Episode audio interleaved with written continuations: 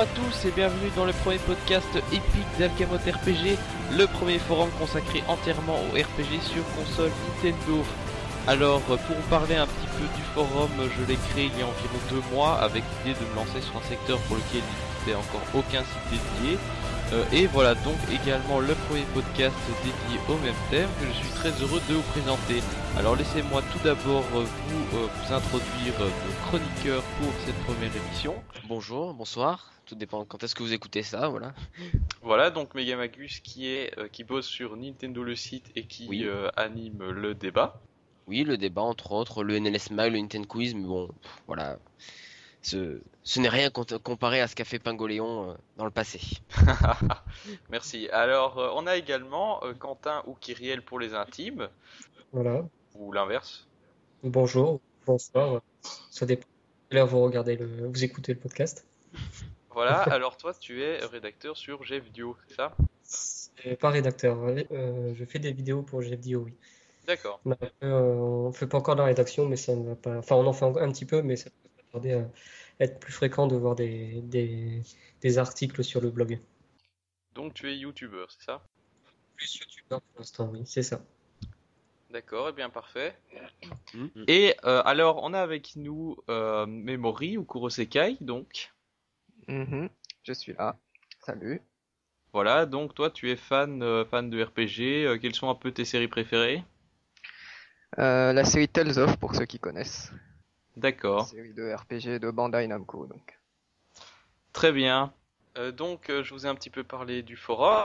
Mhm. Euh, Oui. Maintenant, on va peut-être parler du podcast. Donc, euh, cette Oui, première- donc euh, le- l'idée, c'est de faire un peu une émission euh, peut-être mensuelle euh, ou euh, bimensuelle selon le temps et l'actualité que qu'on aura à y consacrer. Mais donc, euh, ici, on va commencer cette première émission par parler déjà de l'actu du RPG. Euh, bon, l'actu, on va prendre l'actu d'il y a euh, un, dans un rayon d'un mois hein, à peu près Mm. puisque c'est un peu le rythme qu'on veut donner à l'émission. Euh, on va également parler d'un jeu, donc ça ce sera le sujet de notre débat, un jeu que nous attendons, c'est donc Xenoblade Chronicles X, donc le, le fameux projet de Monolith, le gros RPG à venir sur Wii U que certainement vous attendez tous, tous. Donc on va faire un topo complet sur euh, nos attentes, sur euh, tout ce qui a été dévoilé, toutes les infos et euh, nos espoirs, etc. Et on va également parler, euh, avant ça, euh, un petit retour sur euh, Xenoblade Chronicles, puisque euh, c'est tout de même bien de parler de ce jeu euh, énorme que je considère comme le meilleur RPG auquel j'ai jamais joué avant de se lancer euh, dans Xenoblade Chronicles X. Euh, Oui. et donc euh, voilà pour le programme. Donc euh, on va tout de suite euh, commencer avec notre première rubrique, l'actu du RPG. C'est parti.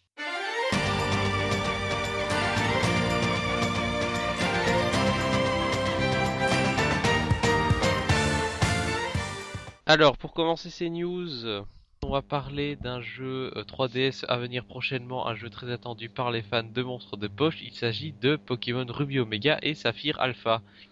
Il s'agit des remakes des versions Ruby Saphir sorties sur GBA. Euh, donc, euh, qu'est-ce qu'on a eu comme info dessus? Euh, dernièrement ben, En tout cas, euh, on sait que euh, déjà les bases secrètes seront de retour. Donc, je sais pas si vous avez joué à Ruby Saphir. Ah si, moi oui, j'ai passé euh, la plupart de mon enfance sur Ruby Saphir, donc euh, oui. Ah Moi, D'accord, ça doit être... Donc, vous vous souvenez certainement des bases secrètes. Ça fait longtemps que j'y ai pas joué. Ah d'accord. Vous vous souvenez des espèces de trous carrés dans le mur, euh, dans les murs qu'on trouvait un peu partout? Oui, ça me dit quelque chose maintenant, oui. Voilà, et si tu utilisais la capacité force cachée, tu pouvais créer en fait une base et un peu l'aménager comme tu voulais. Oui, ça me dit quelque chose, mais j'ai jamais dû l'utiliser vraiment, je crois, euh, peut-être. Donc voilà. Mais ça me dit quelque chose. Bon. Parce qu'on n'avait pas vraiment la possibilité de la faire visiter à ses amis, sauf par câble link Mm. évidemment, mais bon, les câbles link c'était pas non plus ce qu'il y a de plus pratique. Non. En tout cas, euh, cette fonctionnalité sera de retour en amélioré, Mhm. puisque il sera possible d'aménager complètement sa base sans sans doute, mais également euh, de euh, la partager via Street Pass et de créer sa propre arène en fait à l'intérieur de la base avec des dresseurs, euh, placer des dresseurs dedans et créer en fait votre propre arène euh, dans votre base avec vous euh, et votre équipe comme champion. Euh, il y aura également euh, la possibilité de capturer un drapeau. Je suppose qu'il faudra vaincre tous les dresseurs pour ça. Euh, donc euh, je trouve que c'est enfin euh, une bonne utilisation du Street Pass euh, pour euh, un Pokémon parce qu'il faut dire que sur XY c'était totalement inutile. Tout à fait. Oui, oui, oui, c'est dans Ruby Saphir, ça avait un petit peu plus euh, d'utilité, quoi. C'est vrai que.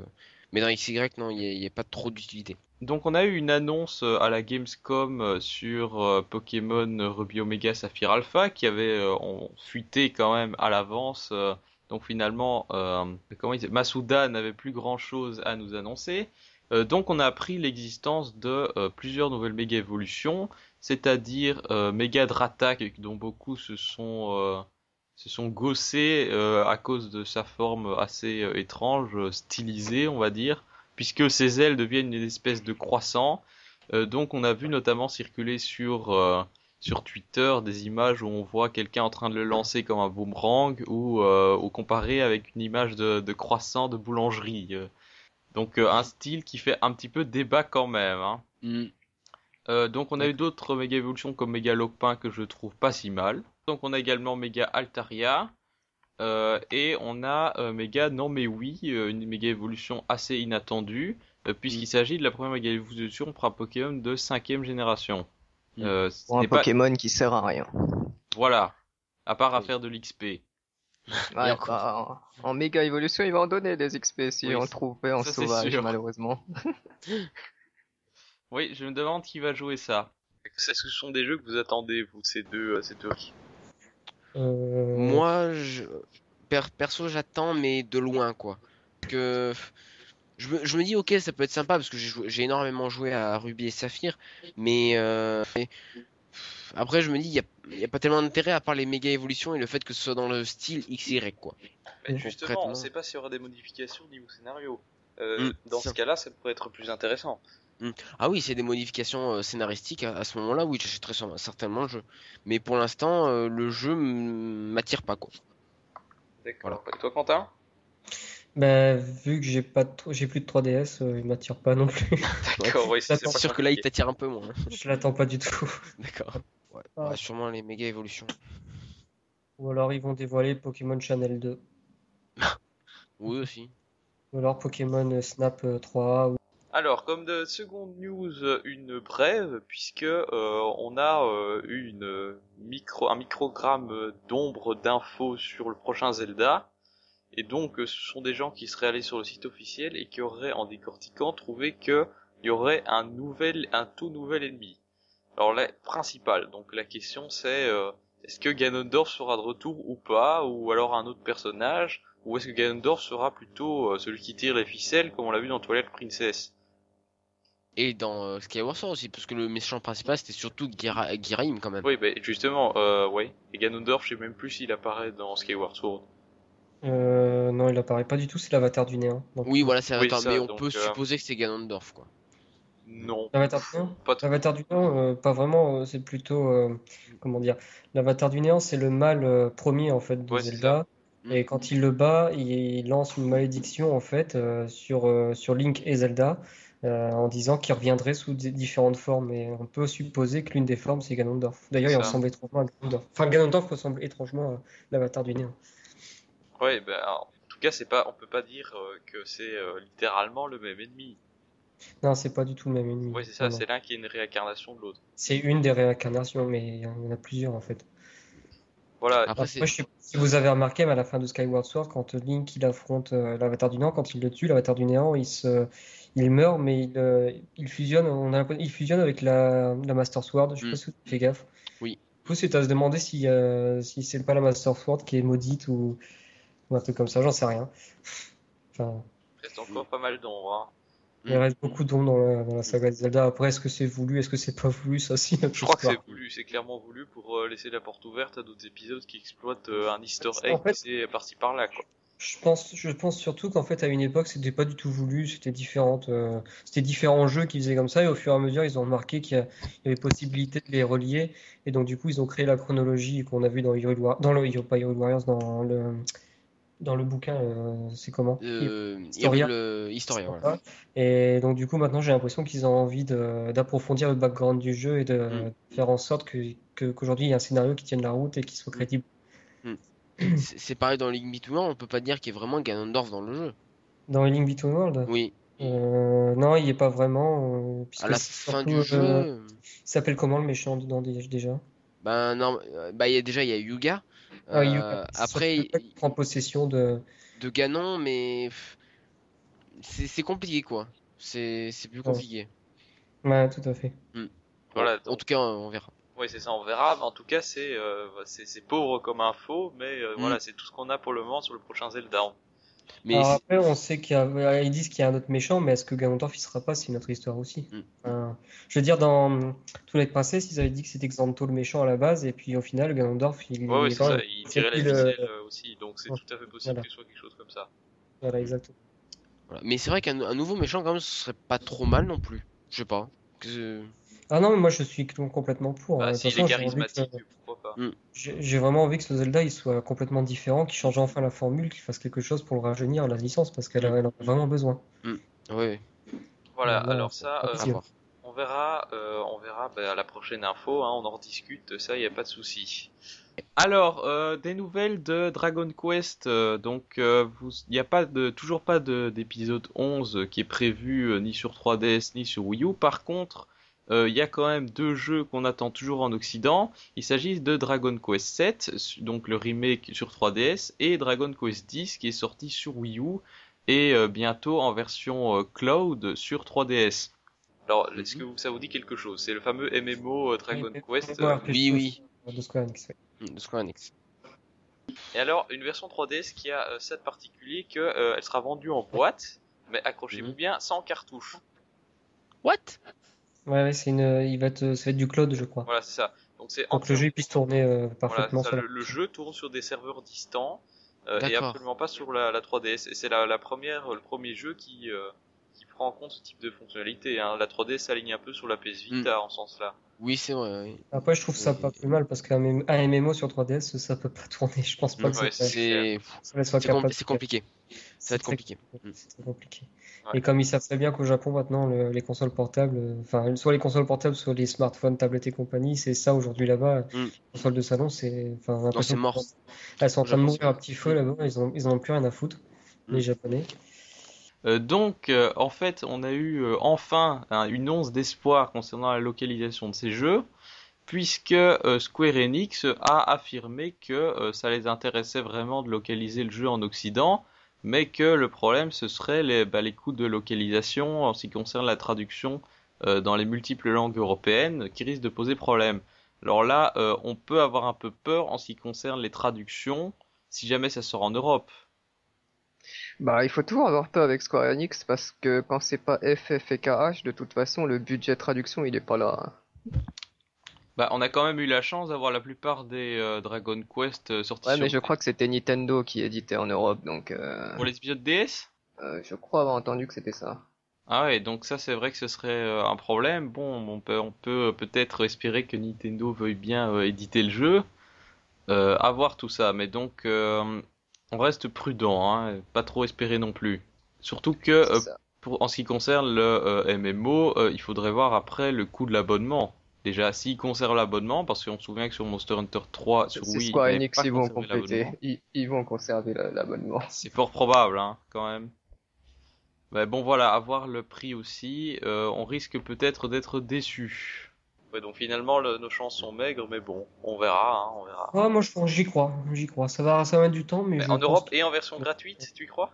Et sur... En, en version gratuite, j'ai un doute. Mais ça- ah, quoique, ah, quoique, quoique, s'ils utilisent le free-to-play, Ah ouais, peut-être. pourquoi pas utiliser le free-to-play euh, pour proposer aux gens une version gratuite et puis avec les mini microtransactions, euh, pourquoi pas. C'est tout à fait possible. Sachant qu'à côté, ils ont FF14 qui cartonne bien, qui, qui Mm. marche très bien, donc euh, ils ont clair, toujours- ouais, ils ont dû le refaire de fond en comble, ça a dû leur coûter Ah, mais cher. oui. Mais Ça, oui, mais c'est ça le quand même ce qui est dingue, c'est que Square Enix ils ont quand même payé deux MMO. Et déjà les MMO c'est ce qu'il y a de plus cher dans l'industrie du jeu vidéo, ils l'ont payé deux fois. C'est Wow. en fait, ils disaient que si jamais FF14, euh, le nouveau, avait bidé, Hmm. ils fermaient les boutiques. Ouais. Ah ouais, carrément. Été Ah un bah oui, risque. mais c'est- Bah oui, mais c'est- c'est qu'ils ont mis un budget énorme hein, dedans. Ouais, tout à fait. Et c'était une prise de risque, euh, c'est pas, presque du jamais vu, c'est, c'est même Et- la première fois que ça arrive, un truc comme ça. et le le- pire c'est qu'ils ont rejeté, ils ont quand même rejeté ça sur un autre jeu qui est sorti à la même période, Tomb Raider. ils ont dit que le jeu n'avait pas marché alors que Tomb Raider a extrêmement bien marché. Non, vendu c'est à, pas- ils à ont pas- 5 millions d'exemplaires. Ils n'ont pas dit que ça n'avait pas marché, ils ont dit qu'il n'avait pas été rentable. Et Ce qui est faux, ce qui est complètement faux. hein. Je veux bien les croire. C'est pas forcément. Tu vois que Darksiders 2, euh, euh, il s'est vendu à plus de 2 millions d'unités et il n'a pas été rentable. Oui, mais c'est pas le même genre de jeu. Non, c'est pas le même genre de jeu, mais le jeu Ah. était, a, beaucoup, a demandé un budget beaucoup moins grand que Tomb Raider. Ouais, ça c'est Moi- clair. c'est clair. Et je veux bien les croire, mais attention, parce que là, Square Enix est sorti de son ombre et ils ont bien dit que Tomb Raider aujourd'hui avait été enfin rentable. Ça y est. Bah, tant mieux pour eux, hein, mais de toute façon, Ah on n'est pas vraiment là pour parler de Tomb Raider. Oui, oui, oui. Mais ce que je peux dire, c'est que on voit que Square Enix essaye quand même d'aller chercher de plus en Mm. plus euh, les nouveaux marchés, euh, du style mobile où ils sont à fond dessus, euh, Mm. le free-to-play, tout ce que tu veux. Ils sont de moins en moins sur les consoles traditionnelles finalement. Oui, tout à fait. Ils essayent vraiment toujours de nouveaux moyens de communication pour euh, bah, essayer de séduire un nouveau public, peut-être plus jeune ou plus Je sais pas. plus connecté. Je sais pas. Ouais, Je sais c'est pas. À côté de ça, ils continuent quand même à sortir des trucs comme Bravely Default. Voilà, Mm. heureusement, mais euh, tu, ça m'aurait fait une très bonne transition si j'avais pas envie de parler d'autre chose à entre temps. Voilà, donc on va revenir sur Bravely Default, ne vous inquiétez pas, mais en attendant, on va quand même évoquer rapidement The Denpamen. Est-ce que vous connaissez? Oui, Voilà, donc oui, pas, oui. pas besoin de vous expliquer, sauf pour les auditeurs qui, qui se disent mais qu'est-ce que c'est que ce truc? Donc, euh, si vous avez déjà été traîné dans la liste des démos de l'eShop sur 3DS, vous êtes peut-être Mm. tombé sur les démos euh, des trois premiers Denpamen. Donc, Bon, euh, euh, je, je vous explique le concept parce que c'est assez euh, décalé. Euh, donc, le principe c'est que euh, vous êtes, euh, en fait, c'est un jeu en réalité augmentée à la base. Donc, euh, vous prenez votre 3DS, vous la tournez autour de vous, vous devez capturer des espèces de, de petits personnages comme ça, euh, qui, qui ont une espèce de combinaison euh, toute colorée, avec un visage assez drôle et une antenne. Donc, c'est c'est vraiment du décalé à la japonaise. Et euh, donc, vous devez en capturer pour former une équipe. Et une fois que c'est fait, euh, vous partez euh, à l'aventure dans des espèces de petits donjons tout colorés euh, en utilisant les pouvoirs de Denpamen. Donc finalement c'est une espèce de, de RPG euh, assez simplifié, euh, mais euh, dispose sur l'eShop à bas prix, puisque je pense que c'est quelque chose comme 3 euros pour les trois premiers. Euh... Je sais plus, Un je, peu plus je l'avais payé plus cher le premier. Oui, il me semblait que c'était 7 ou 8 euros, non Ouais, Ah je ouais. suis d'accord, c'est 99 j'aurais dit. Ouais, Ouais. alors, alors euh, autant pour moi, mais euh, à mon avis c'est que c'est quand même euh, assez complet comme jeu. Hmm. Euh, le jeu, le premier, était vachement complet, oui, je confirme, très très complet. D'accord, donc toi tu l'as acheté. Et après, j'ai pas trop accroché. euh, euh, Enfin, c'est l'univers qui me rebute un peu. C'est très décalé. T'as as raison, t'as totalement raison. c'est clairement C'est super décalé, c'est très coloré tout ça. C'est c'est un chouette, un mignon petit jeu, mais je sais pas, j'ai pas du tout accroché à l'univers, au style artistique ou même au gameplay. Je trouve ça un peu mou. Et après, le concept de base est sympa. Tu Mm. captures, comme tu dis, en réalité augmentée des petites créatures de toutes les Mm. couleurs. D'ailleurs, c'est à se demander s'ils se sont pas un petit peu euh, inspirés de, tu sais, de, du jeu qui était Ouais, sur c'est ça, en euh, Pokémon en Mi- euh.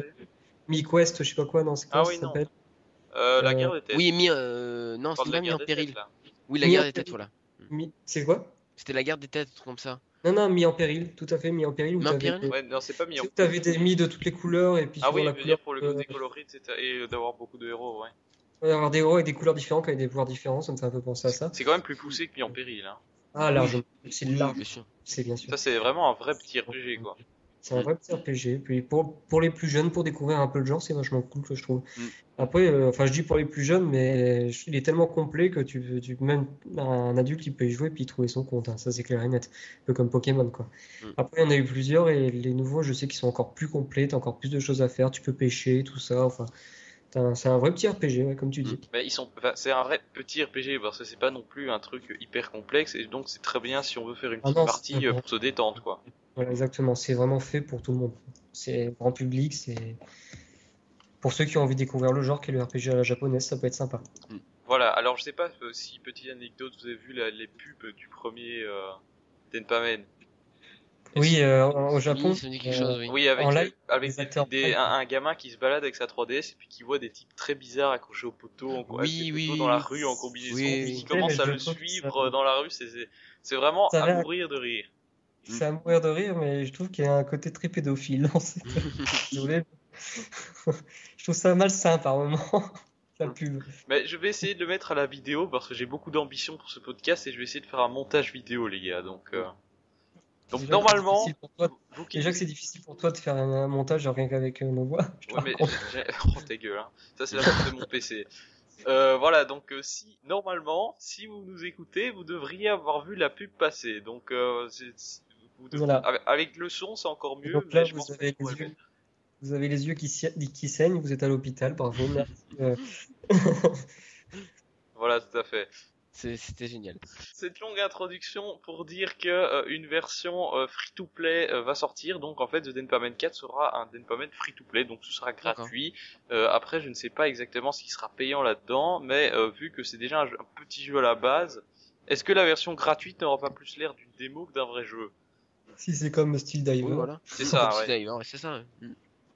Donc, Puis il y aura sûrement des trucs euh, un peu des con- du contenu euh, DLC euh, qui sera payant lui. Voilà. Pour Oui. devenir premium ou un peu bah, comme Steel Driver quoi. Donc, à mon avis, ça peut être un jeu vraiment intéressant parce que moi, j'aimerais bien avoir un, un Denpamen. J'ai pas forcément envie de, de payer non plus 15 euros pour ça. Après, oui, il faut voir si, si ce sera très limité ou pas, quoi. Jusqu'où ils vont, euh, vont pousser la version gratuite. Faut voir. À voir. ouais. Ouais, Mais en pas. En tout cas, il y a de fortes chances que ça sorte quand même en Europe, hein, euh, vu que les trois premiers ont été localisés sans problème. Et il me semble qu'ils avaient même dit qu'ils étaient, qu'ils qu'ils hésitaient pour sortir le troisième à l'époque. Je sais pas si vous aviez entendu parler de ça. Euh, je ne me souviens plus. Je sais plus. Enfin, il me semblait qu'il y avait un truc comme ça, qu'ils voulaient plus, ils voulaient plus sortir le troisième parce que le deuxième avait un petit peu bidé ou je ne sais pas quoi. Mais finalement, bon, ils ont continué, donc c'est cool. Oui, Vous c'est. oh, Pardon, excuse-moi. pardon. Non, c'est pas grave. Euh, oui, c'est donc c'est une bonne nouvelle. Voilà.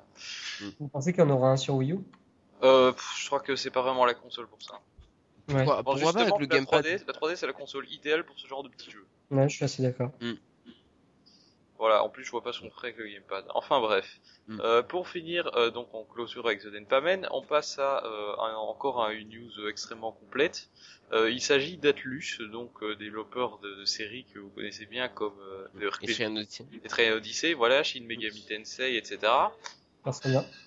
Quoi?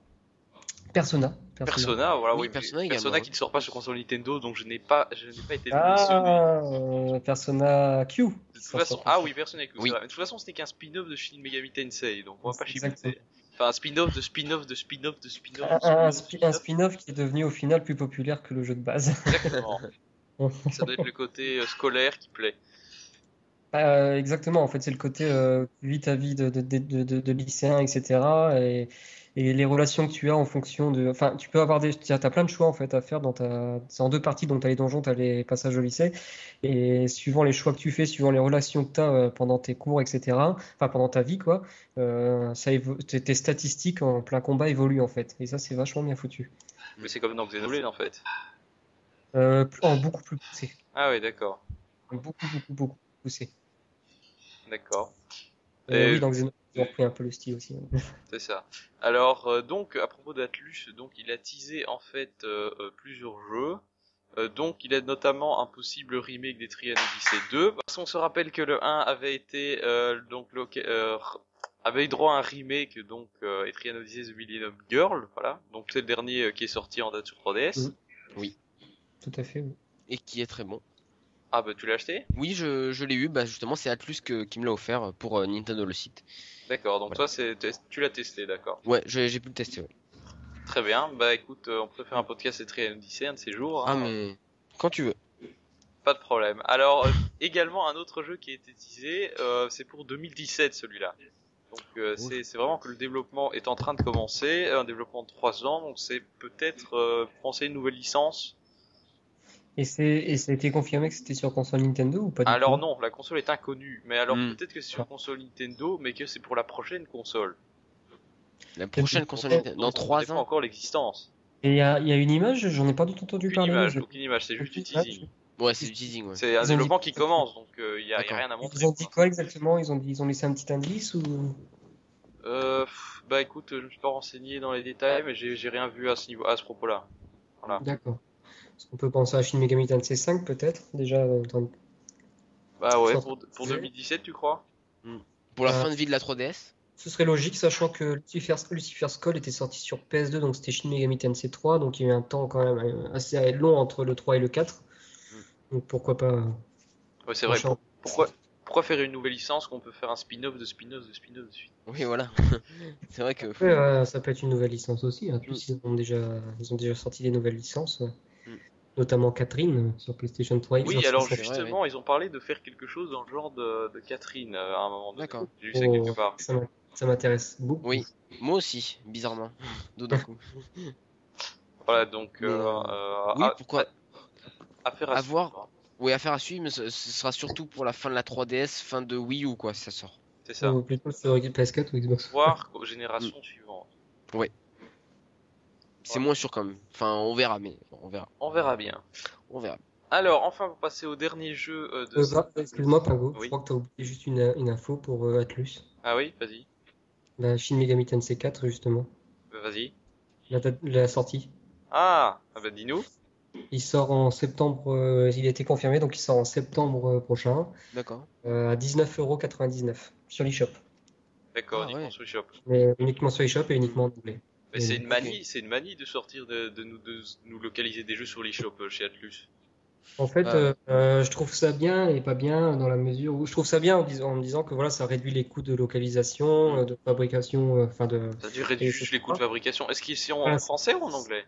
Mais là, c'est ça le problème, c'est qu'il est en anglais. Alors ils auraient Ouais. pu, euh, sachant que ça réduit les coûts de fabrication, ils auraient pu faire l'effort au moins de le traduire en français. Ça, c'est vraiment, c'est vraiment un, un très très mauvais point de la part d'Atlus de pas traduire ces, ces jeux. C'est surtout quand c'est des gros RPG comme Etrian Odyssey par exemple.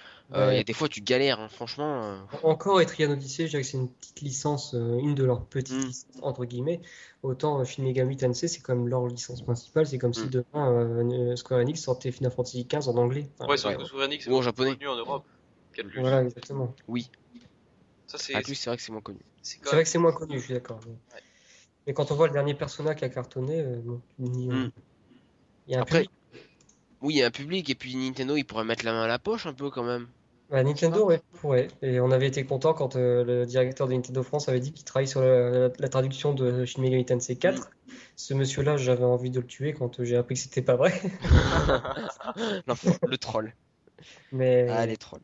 C'est pas du troll, à mon avis, il y a une info qui est mal passée, ou bien alors Oui, oui. prévu, mais ils ont annulé au dernier moment, quoi. Mais ça, c'est c'est le pire de te dire que ça avait été prévu. Ah oui, oui, ça c'est, c'est- ouais, c'est horrible ça. Ouais, c'est Mais c'est bon. tant de frustration. après, est-ce que, est-ce que le rachat de Sega par. euh, Est-ce que le rachat de Sega, par ouais. Sega n'a pas, n'a pas joué là-dedans? Je sais pas. Ouais, c'est- pff, non, justement, parce qu'ils ont Mm. racheté bah, juste parce que la, la, la compagnie mère était en faillite, mais la- l'Atlus était justement la division qui rapportait des, du Oui, profit, et donc, euh, alors que toutes les autres étaient déficitaires. La compagnie mère, c'était Index, c'est C'était? Index, voilà. Qui a rendu la section jeux vidéo qui était encore euh, euh, prolifique euh, à, à Sega. Et Oui, donc c'est pas à cause de la division jeux vidéo. Hein, non. Après peut-être que Sega a changé la ligne directrice de la compagnie, j'en sais rien, mais c'est pas dans la manie de Sega non plus de faire des traductions au rabais. Oui, voilà, donc il pourrait très hein. bien le faire. Il pourrait très bien le faire, hein, Sega. hein. Oui. Mais bon. Voilà, c'est c'est quand même Mm. C'est quand même dommage.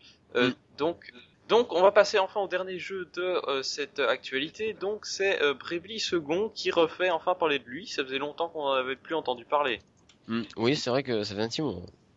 Voilà, alors euh, là on a eu euh, quand même pas mal d'infos, notamment grâce au Famitsu, mais avant ça je vais quand même mentionner euh, un petit, euh, euh, une très bonne nouvelle pour Bravely Default, puisqu'il a dépassé, ça y est, le million d'exemplaires dans le monde. Bravo. Ouais. Bravo à Bravely chapeau. Second. Et le mieux, c'est que euh, la plupart des jeux ont été vendus en Occident, en fait. Ah ouais. Ah Bah voilà, ça prouve qu'il y a un public. Voilà, tout à fait. Nintendo France était d'ailleurs très satisfait des ventes euh, en France, euh, donc c'est quand même une très bonne nouvelle, et ça n'augure que du bon pour la localisation de Bravely Second. Ah mais oui, totalement. Hein. Mhm. Hmm. Brave Second peut vraiment cartonner en Occident. hein. Bravely Second peut avoir ses chances, oui. Mm. Après, en espérant qu'il change une, une donnée dans Bravely Second par rapport au Bravely Default, c'est qu'il retire le chapitre 4. Ouais, Ça- alors on va peut-être pas euh, spoiler non plus. On va peut-être Non, non, je ne spoilerai, je ne spoilerai pas. Alors oui, oui, il paraît que ce chapitre c'est euh, c'est un peu la boucle temporelle en fait, c'est ça? Euh, le C'est problème du chapitre, c'est que ça casse tout le jeu. Vous, vous- on commen- vous commencez le jeu, il est extraordinaire, il n'y a rien à dire. c'est ça, génial. Moi je très chapitre grand jeu, euh, c'est- 2 ou 3. Voilà, exactement, c'est génial. Tout le chapitre 1, 2, 3, même le 4, bon, c'est encore un peu après. C'est génial, il n'y a rien à dire, tu t'éclates, tu retrouves un peu les sensations que tu avais avant, etc. Et tu arrives à ce fameux chapitre qui, et ça gâche tout. Ça gâche. Moi, je l'ai pas fini à cause de ce fameux chapitre. Je- ça m'a gâché l'expérience. Je trouvais ça dommage. Mm. Alors si par contre ils corrigent ça dans le 2, c'est tout, c'est génial quoi. En tout cas, génial. je pense qu'il y aura des modifications sur le 2. D'ailleurs, on va justement en parler tout de suite. Euh, alors, il y a eu plusieurs changements au niveau de l'équipe. Euh, c'est plus le même, euh, c'est plus Revo qui, euh, qui compose Mm. les Ouais, musiques du jeu. J'ai vu ça, ouais. C'est Rio, du groupe Supercell. Alors, je ne connais pas, je ne sais pas ce que ça Moi non vaut. plus.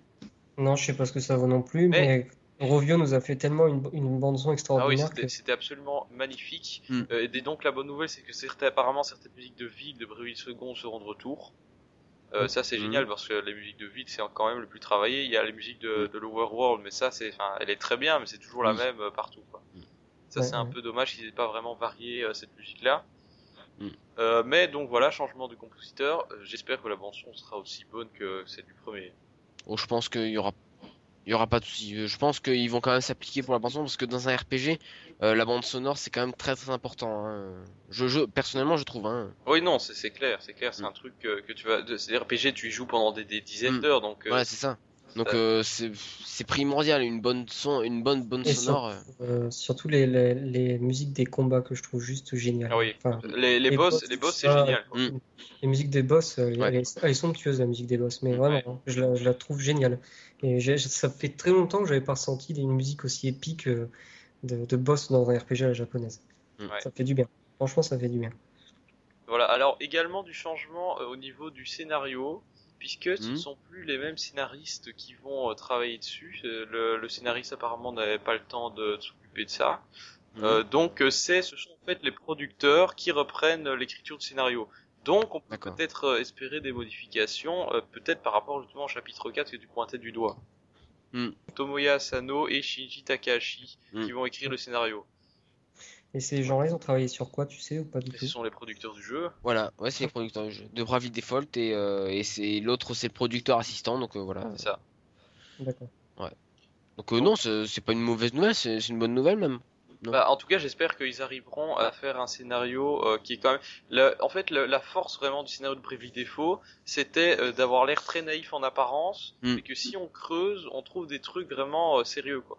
Et c'est ça qui est génial. Et des, des métaphores de notre monde. Par exemple, je vais prendre par exemple l'exemple de Florem, donc euh, la ville, euh, la ville avec le fameux concours de beauté. Mhm. La superficialité. Ben Ouais. oui, justement, euh, c'était c'était vraiment ça, les, le, un monde à la base qui était traditionnel, euh, euh, tranquille, où tout le monde était euh, euh, vertueux, et puis corrompu par des, des gens qui débarquent et qui euh, qui euh, apportent euh, finalement le, le, la- le côté voilà superficiel euh, de la société, le côté consumériste surtout. Moi, j'ai vraiment vu ça comme une critique de la société de consommation. Oui, tout à fait. Tout à fait. Euh, après, oui, mais après, t'as pas encore tout vu, t'as encore. Mais en fait, chaque ville du jeu, j'ai l'impression, euh, est une dénonciation d'un, d'une pratique ou d'un, enfin, d'un problème de notre société, en fait. C'est ça, voilà. Dans, dans, dans.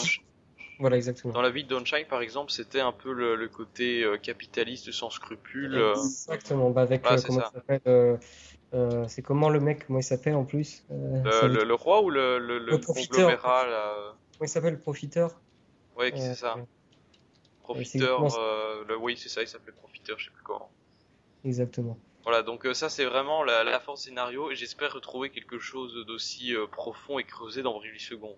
Mm. Et c'est ça qui est génial au final, c'est que tu commandes. C'est un scénario qui est tout simple en fait, Bravely Default, et c'est en ça que je trouve que c'est une force. Parce qu'ils n'ont pas été chercher à faire un truc ultra complexe, comme on peut trouver beaucoup maintenant, en disant on va faire un scénario Avec des twists euh, à, à foison. à droite, à gauche, on va faire un truc de fou philosophique, tout ça, mais non, tout. Et c'est ça que je trouve génial, c'est que tu, tu fais un truc simple, mais au final, quand tu creuses, après c'est aux joueurs de creuser un petit peu euh, à chaque, euh, à chaque endroit du scénario pour essayer de dénicher, de comprendre ce qu'ils ont voulu faire exactement. Et ça, c'est cool.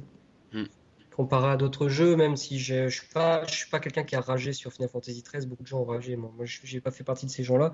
Je l'ai pas trouvé extraordinaire, mais je l'ai pas trouvé mauvais comme certains peuvent le dire.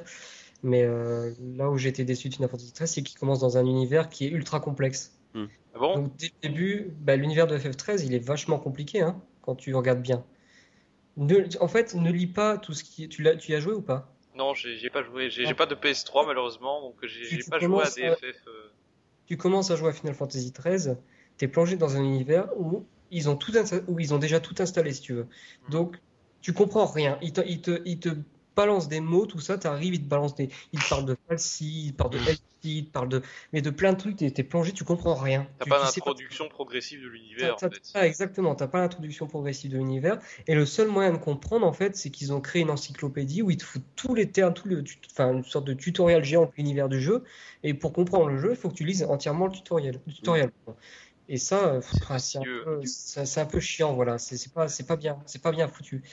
Alors que l'univers, quand tu- si tu lis l'encyclopédie en entier, en fait, tu te rends compte que l'univers, il est vachement riche, il est vachement bien foutu. Il y a rien à dire.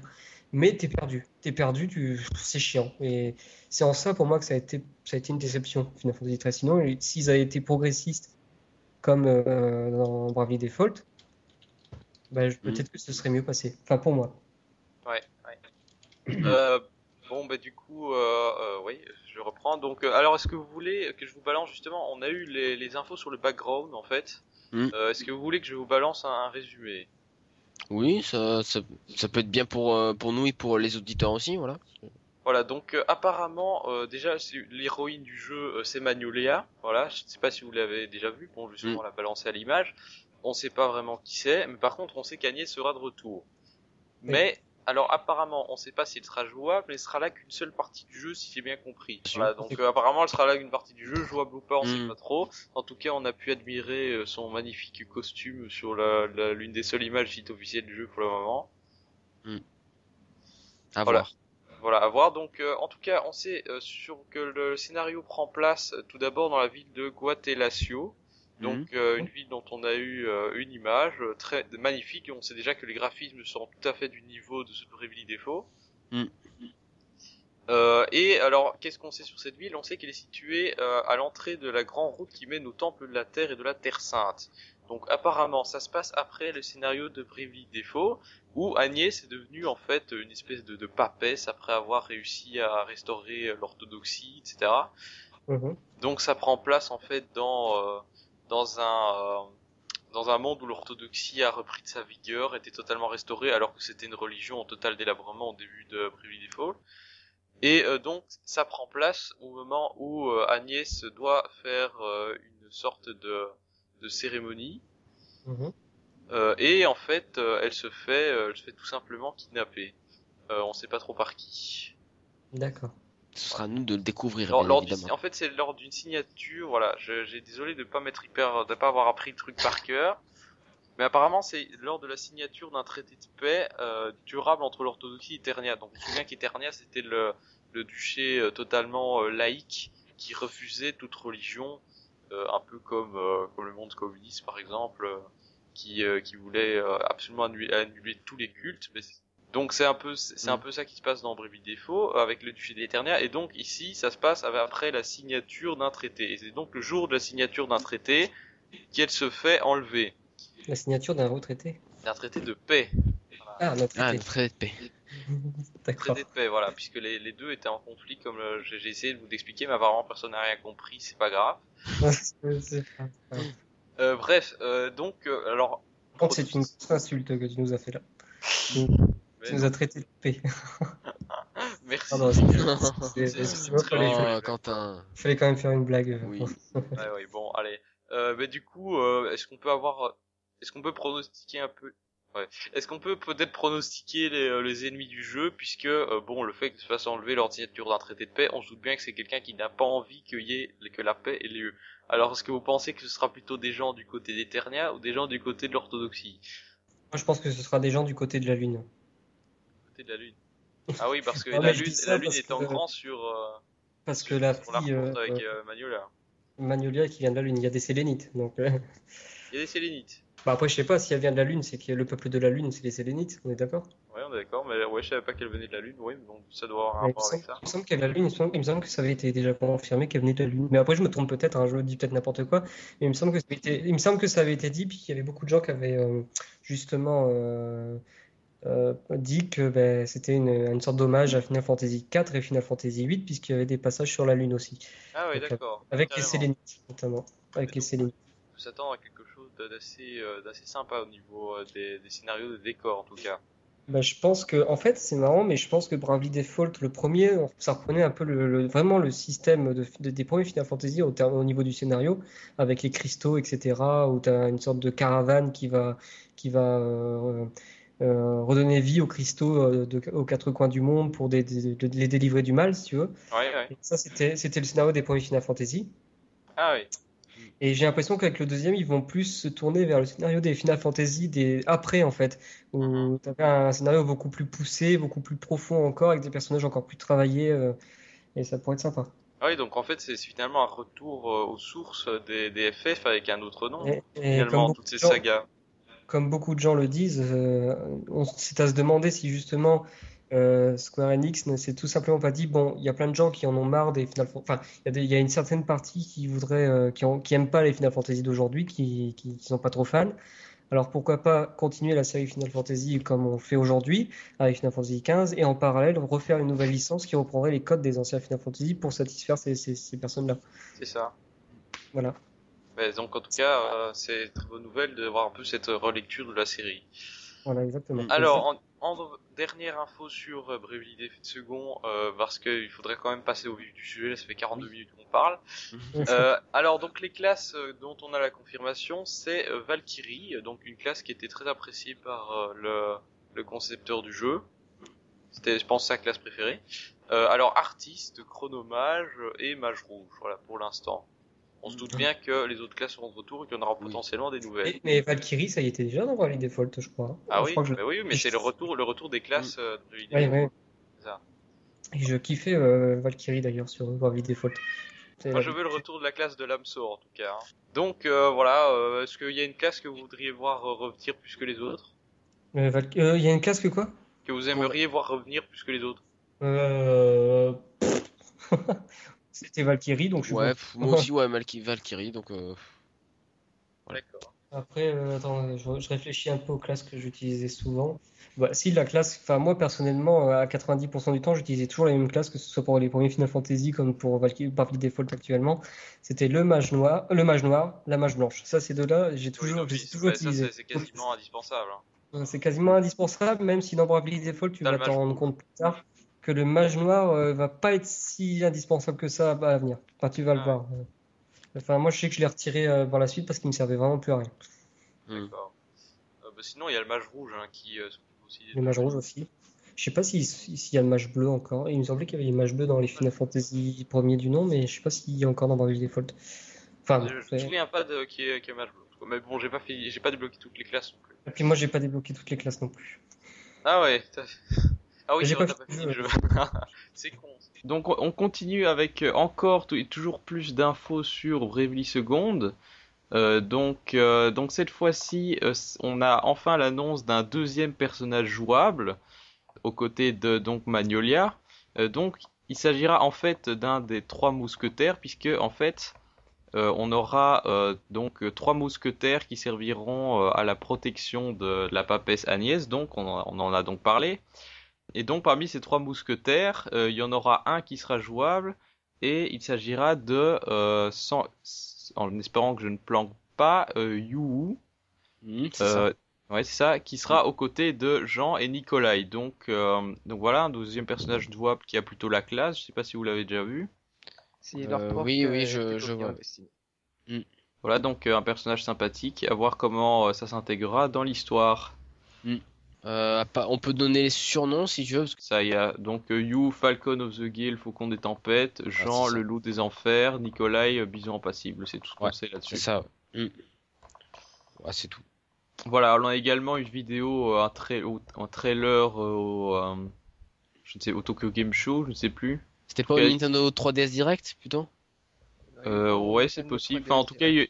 ouais, c'est ça. Il y a, il y a eu plusieurs vidéos, euh, mais rien de transcendance qui concerne euh, des nouveautés. hein. D'accord. Bah, ils ont surtout montré, enfin, laissé entendre la première piste sonore euh, jouée par euh, Supercell qui remplace donc euh, Revo à la composition du jeu. C'est ça. On en avait parlé et euh, d'ailleurs qui donne pas si mal. Hein. On, mais on sent quand même que c'est pas le même style.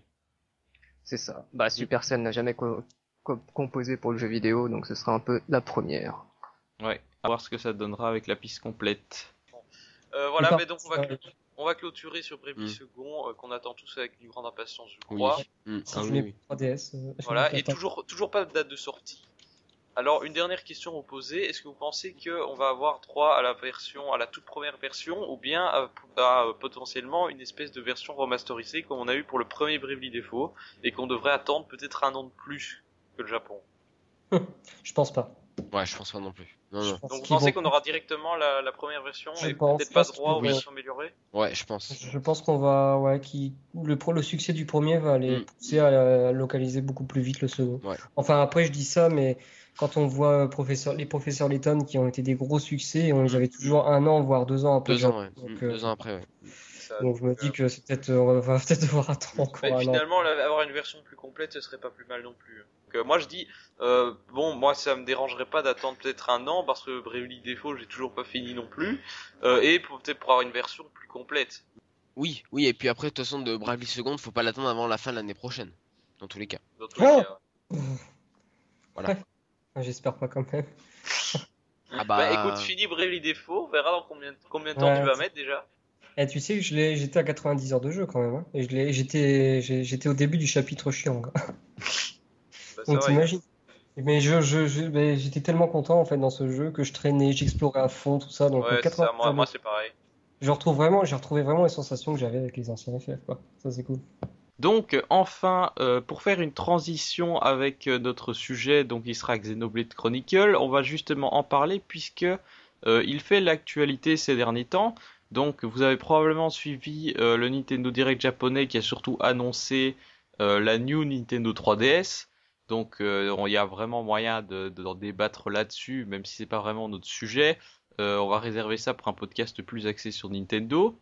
Mais donc, en ce qui concerne le RPG, on a eu une annonce justement sur euh, cette New Nintendo 3DS, puisqu'il s'agit de Xenoblade Chronicles en portage en fait, euh, qui sera exclusif à cette console, puisque, euh, eh bien, euh, le- déjà les- pour le le- pas le circle, oui c'est ça, le nouveau Circle Pad sera nécessaire pour jouer, et également apparemment un processeur plus performant. Alors, je sais pas ce que ça vous dit ce Xenoblade Chronicle 3DS, mais pour moi, c'est euh, assez inutile. hein. La version Wii convient très bien. Et puis surtout que la version New 3DS a l'air quand même euh, un peu moins peaufinée que la version Wii, je trouve, au niveau esthétique, au niveau graphique. Après, bon, ça va être le même Ah, jeu, La forcément. 3DS peut pas forcément. À ce niveau-là, il y a juste le processeur qui a été euh, boosté. euh, Tu peux pas forcément demander plus à la 3DS, malheureusement. Ouais, oui, mais on aurait pu s'attendre à quelque chose de, je sais pas. Re- Regarde, on a bien eu, euh, comment ça s'appelle, euh, sur Mario Kart 7, on a bien eu des cours de courses de l'édition Wii et c'était plutôt re- respectable, je trouve. Là, je trouve quand même que le jeu est plutôt pixelisé. Après, c'est le début du développement, ils ont pas mis la- l'anti-aliasing, on Oui. va dire. Mais concrètement, Le euh, début du que- développement, ça, on n'en sait rien, parce qu'on sait depuis longtemps que Monolith Bah, est sur un projet 3DS. Hein. C'est vrai, mais je pense qu'ils sont au début. À Ouais, mon- mais alors, l'équipe de Kyoto pas- qui est sur, les... qui est sur le, le jeu 3DS, c'est une équipe assez réduite, je crois. Ils sont trentaine de personnes, je crois. Mhm. Et encore, ils aident surtout pour les autres productions de Nintendo, donc euh, je pense que ceux qui ont commencé Xenoblade, ils étaient très très réduits à ce niveau-là. D'accord. Ben, en tout cas, c'est pas vraiment euh, un des fers de lance de cette New 3DS, hein, on va dire ça clairement, Non. puisque euh, il est en dessous de la version Wii, alors que c'est censé justement être un jeu qui met en valeur les nouvelles performances de la 3DS. C'est un peu paradoxal. C'est surtout, à mon avis, pour faire connaître la licence, je pense. Pour faire Et le- connaître Xenoblade, quoi.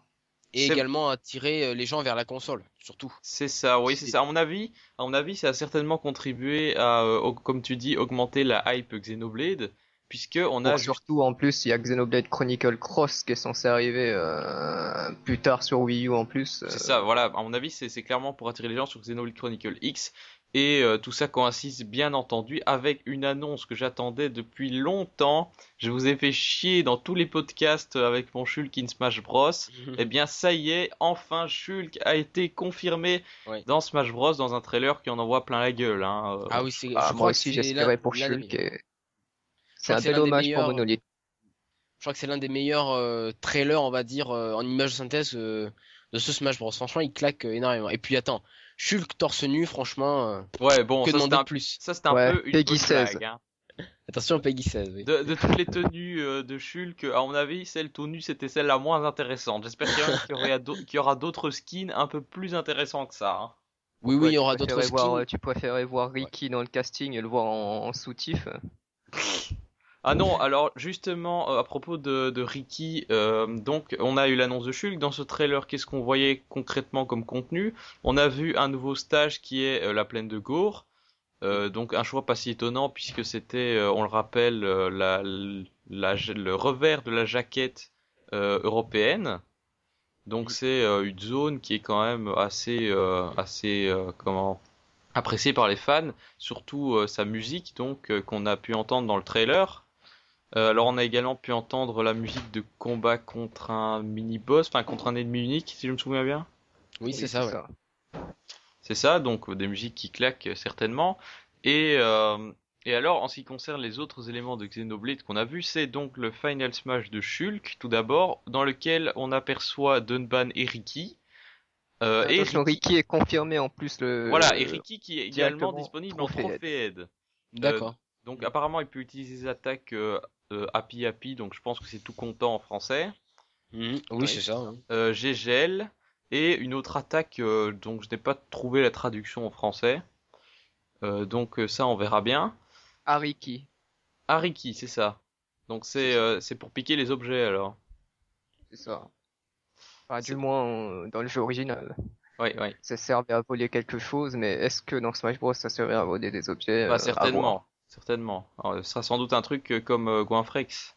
À voir si Dumban suivra le même chemin. Ouais, alors justement, j'ai envie de la question que j'ai envie de me poser, c'est pourquoi pourquoi Ricky en double? Bon, peut-être parce que justement c'est le le nopon, donc le côté mignon et un peu le côté euh, euh, comment dire euh, C'est un peu la mascotte de. Xenoblade, donc. c'est c'est la, la la mascotte du jeu.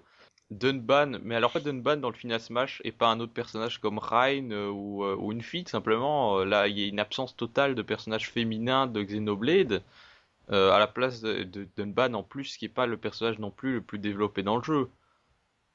Je dirais que c'est sûrement une espèce de popularité du personnage et euh, quand quant au dans la version japonaise tu as Dumban qui est doublé par le doubleur Le Vegeta, c'est ça Là- Ah. Sous le doubleur de G Vegeta oui euh, je pense qu'il y a une certaine euh, popularité derrière le personnage quand même Ouais, ouais, mais alors du coup, j'espère quand même voir euh, des filles apparaître parce que bon, moi les filles, c'est quand même le, Melia, Fliora, euh, Charla, c'est quand même les personnages que je joue le plus souvent dans le jeu. Euh, alors peut-être en DLC. Est-ce que vous pensez qu'il y aurait potentiellement des DLC, des personnages en DLC sur, sur Smash Bros dans un futur plus ou moins proche ou lointain? DLC, DLC euh, je suis pas fan du DLC moi hein. Non, mais vu ce qu'ils ont fait pour Mario Kart, on peut s'attendre à tout, on est d'accord. Bah, moi, je serais pas complètement contre contre euh, des DLC dans, euh, je dans serais Super pour du, hein. du, du spot pass tu vois comme Fire Emblem Awakening là. envoie les personnages gratuits là. Ouais, Mhm. peut-être. Ah. Après, les DLC, si ça permet de- d'ajouter vraiment quelque chose au jeu, moi je dis pas non. hein. Regardez dans Mario Kart, euh, on a vraiment l'impression qu'il y a du, il y a, qu'il y a du nouveau, quoi. S'ils font ça dans Smash Bros, moi je dis euh, j'achète. Hein. Mhm. Avec euh, par exemple des nouveaux terrains ou des nouveaux personnages, ça peut être très très bien. Euh, donc Shulk aura comme technique spéciale, comme particularité, la possibilité d'utiliser des arts monado. Alors en fait, pour ceux qui ont joué à Xenoblade, ils savent évidemment ce que c'est. Donc ce sont des techniques, on va, on va l'expliquer plus tard, ce sont des techniques qui sont utilisables en activant monado. Euh, et donc en fait, dans Smash Bros, euh, ces arts vont avoir pour effet d'augmenter ou de diminuer les caractéristiques de Shulk. Euh, donc ça permettra de rendre certainement le personnage très polyvalent puisqu'on a par exemple un arc et le jump, donc en fait ce sont des arcs qui pas dans le à, part un ou deux sont des arcs qui n'existent pas dans le jeu. Donc on a par exemple qui aura la porte des sauts de Shulk, mais qui a également pour effet de baisser la défense. Alors on a Speed qui améliore la vitesse mais qui baisse l'attaque. On a Bouclier qui améliore la défense et baisse la vitesse, celui-là il est dans le jeu. Euh, on a Buster qui améliore l'attaque mais qui euh, diminue l'éjection des adversaires. Et enfin, on a Smash qui booste les, euh, les objets, les lancers d'objets, mais qui diminue l'attaque et la défense contre les jets. Voilà, à voir du coup. Tout ça confirme bien évidemment les fuites qui ont eu lieu à propos de Super Smash Bros, qui ont également annoncé l'arrivée de, du chien de Duck Hunt, Oui. Qui est assez... Et du robot euh, Rob euh, sur, ce- sur euh, le truc NES qui attrapait des choses Ouais, ouais, et qui les plaçait ailleurs. Voilà. oui, mais ça c'est un vétéran. hein. Oui, c'est un vétéran. oui. Voilà. On, ver- on verra le casting complet. euh. Oui, dans certain- certainement dans quelques semaines, hein, parce que, à mon Oui. avis, Nintendo va pas tarder de faire Dans un une semaine Direct. exactement. Oui, dans une semaine. C'est ça, donc à mon avis ça va pas traîner. Euh, voilà, voilà donc euh, tout ça pour que l'annonce de Shulk est une excellente nouvelle et que c'est pas plus mal de voir la popularité de Xenoblade monter finalement. Mm. Ça, ça n'augure que du bon pour la suite de la série. Ah oui, Bah, Smash Bros est une bonne licence pour, euh, pour promouvoir euh, justement les licences Nintendo. C'est comme ça qu'on a eu euh, des Fire Emblem. licences comme euh, Fire Emblem. euh, Ouais, c'est ça. Donc euh, c'est pas une mauvaise chose exactement pour euh, Monolith, c'est même un bel hommage euh, qu'ils en profitent. Tout à fait. Euh, voilà, donc je pense qu'on va pouvoir euh, conclure sur ces news. Sauf si vous avez quelque chose à rajouter. Ben, vous... oui, c'est vrai qu'on aurait pu parler de l'annonce de Boken Tournament, par exemple. Oui, alors oui, c'est ça, l'annonce, euh, le pétard mouillé de Pokémon Tournament, Mm. ça. Donc euh, depuis Pétard longtemps, mouillé, on sait pas, mais le teaser est un pétard mouillé, oui. oui c'est ça. Donc on a été teasé plusieurs fois, notamment avec une, une image d'un truc qui ressemblait justement à du Tekken, mais on a pensé à du Battle Revolution aussi. Euh, ensuite on a eu le- l'enregistrement du nom de domaine, euh, enfin pas du nom de domaine, euh, du de la marque plusieurs fois. Et finalement tout ça pour un jeu arcade euh, dans le style Tekken, donc Mm. Un gros pétard Alors, mouillé dont on va plus non. parler pendant très longtemps. Non, alors après, euh, une sortie Wii U est toujours envisageable, même je dirais presque qu'elle est confirmée, vu que Je Nintendo, pense qu'elle est- oui, oui. Nintendo France a partagé la vidéo euh, de Pokémon Tournament, ils l'ont traduite en français, donc je pense que le jeu arrivera sur Wii U certainement en fin d'année prochaine, comme sur arcade, je pense. Bah, souvent l'arcade sert de, on va dire, de, de démo, donc euh, à Mm. mon avis, euh, ce sera justement pour tester que tout marche bien avant de le lancer Mm. sur Wii U. Tout Oui. simplement. Ouais, à voir, mais en tout cas, ça n'a plus rien à voir avec du RPG puisqu'on est dans de la baston pure. Ah oui, là c'est c'est de la baston pure. Mais avec moi des je personnages con- avec des Pokémon confirmés, pas uniquement de type combat. Oui, tout à fait. Mm, c'est vrai. Mais Encore moi, heureux. je, je suis pas contre ce genre de jeu. C'est vrai que ça décale un peu du, euh, du jeu original, mais je, de la licence originale, mais je, je crains pas. Regardez Hyrule Warrior. Mais moi, moi, ça me pose pas de problème, mais j'attendais surtout un, euh, un Battle Revolution sur Wii U parce qu'on n'a rien eu pour la cinquième génération.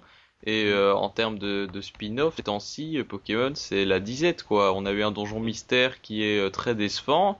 On n'a pas de Pokémon euh, le Pokémon façon, Conquest. si, si, a un spin-off, moi c'est pas un Battle Revolution ou un Pokémon que j'attendais, c'était plutôt quelque chose dans la veine de Colosseum ou XD. Donc, Oui, oui, c'est ça. euh, Oui, moi aussi, aussi. oui. Mais Mm. moi, j'ai joué qu'à Battle Revolution, donc je peux pas vraiment comparer qu'un Colosseum XD. Mais en tout cas, au moins un jeu qui nous permet de jouer euh, avec euh, nos, euh, nos Pokémon de, de, de 3DS sur la Wii U. Ri- Rien que au moins ça. Et après, s'il y a un scénario, évidemment, c'est beaucoup mieux. Ça c'est clair, parce que sinon Ouais. Battle Revolution c'est aussi un pétard mouillé dans ce sens-là. hein. Ouais, ouais, ça c'est vrai. Voilà, euh, parfait. Bah alors, euh, on va passer à euh, notre partie euh, retour sur. euh, Bah alors, comment est-ce qu'on va appeler cette rubrique? Retour sur un RPG. euh, Retour sur un RPG. Ouais, on peut appeler ça, ouais. Mm. Pourquoi pas? Back, euh, sous- Ou alors le RPG du mois. Voilà. Bien. Ouais, voilà. Oui, allez, euh, le RPG du mois. Alors on enchaîne sur le RPG du mois. Le RPG du mois.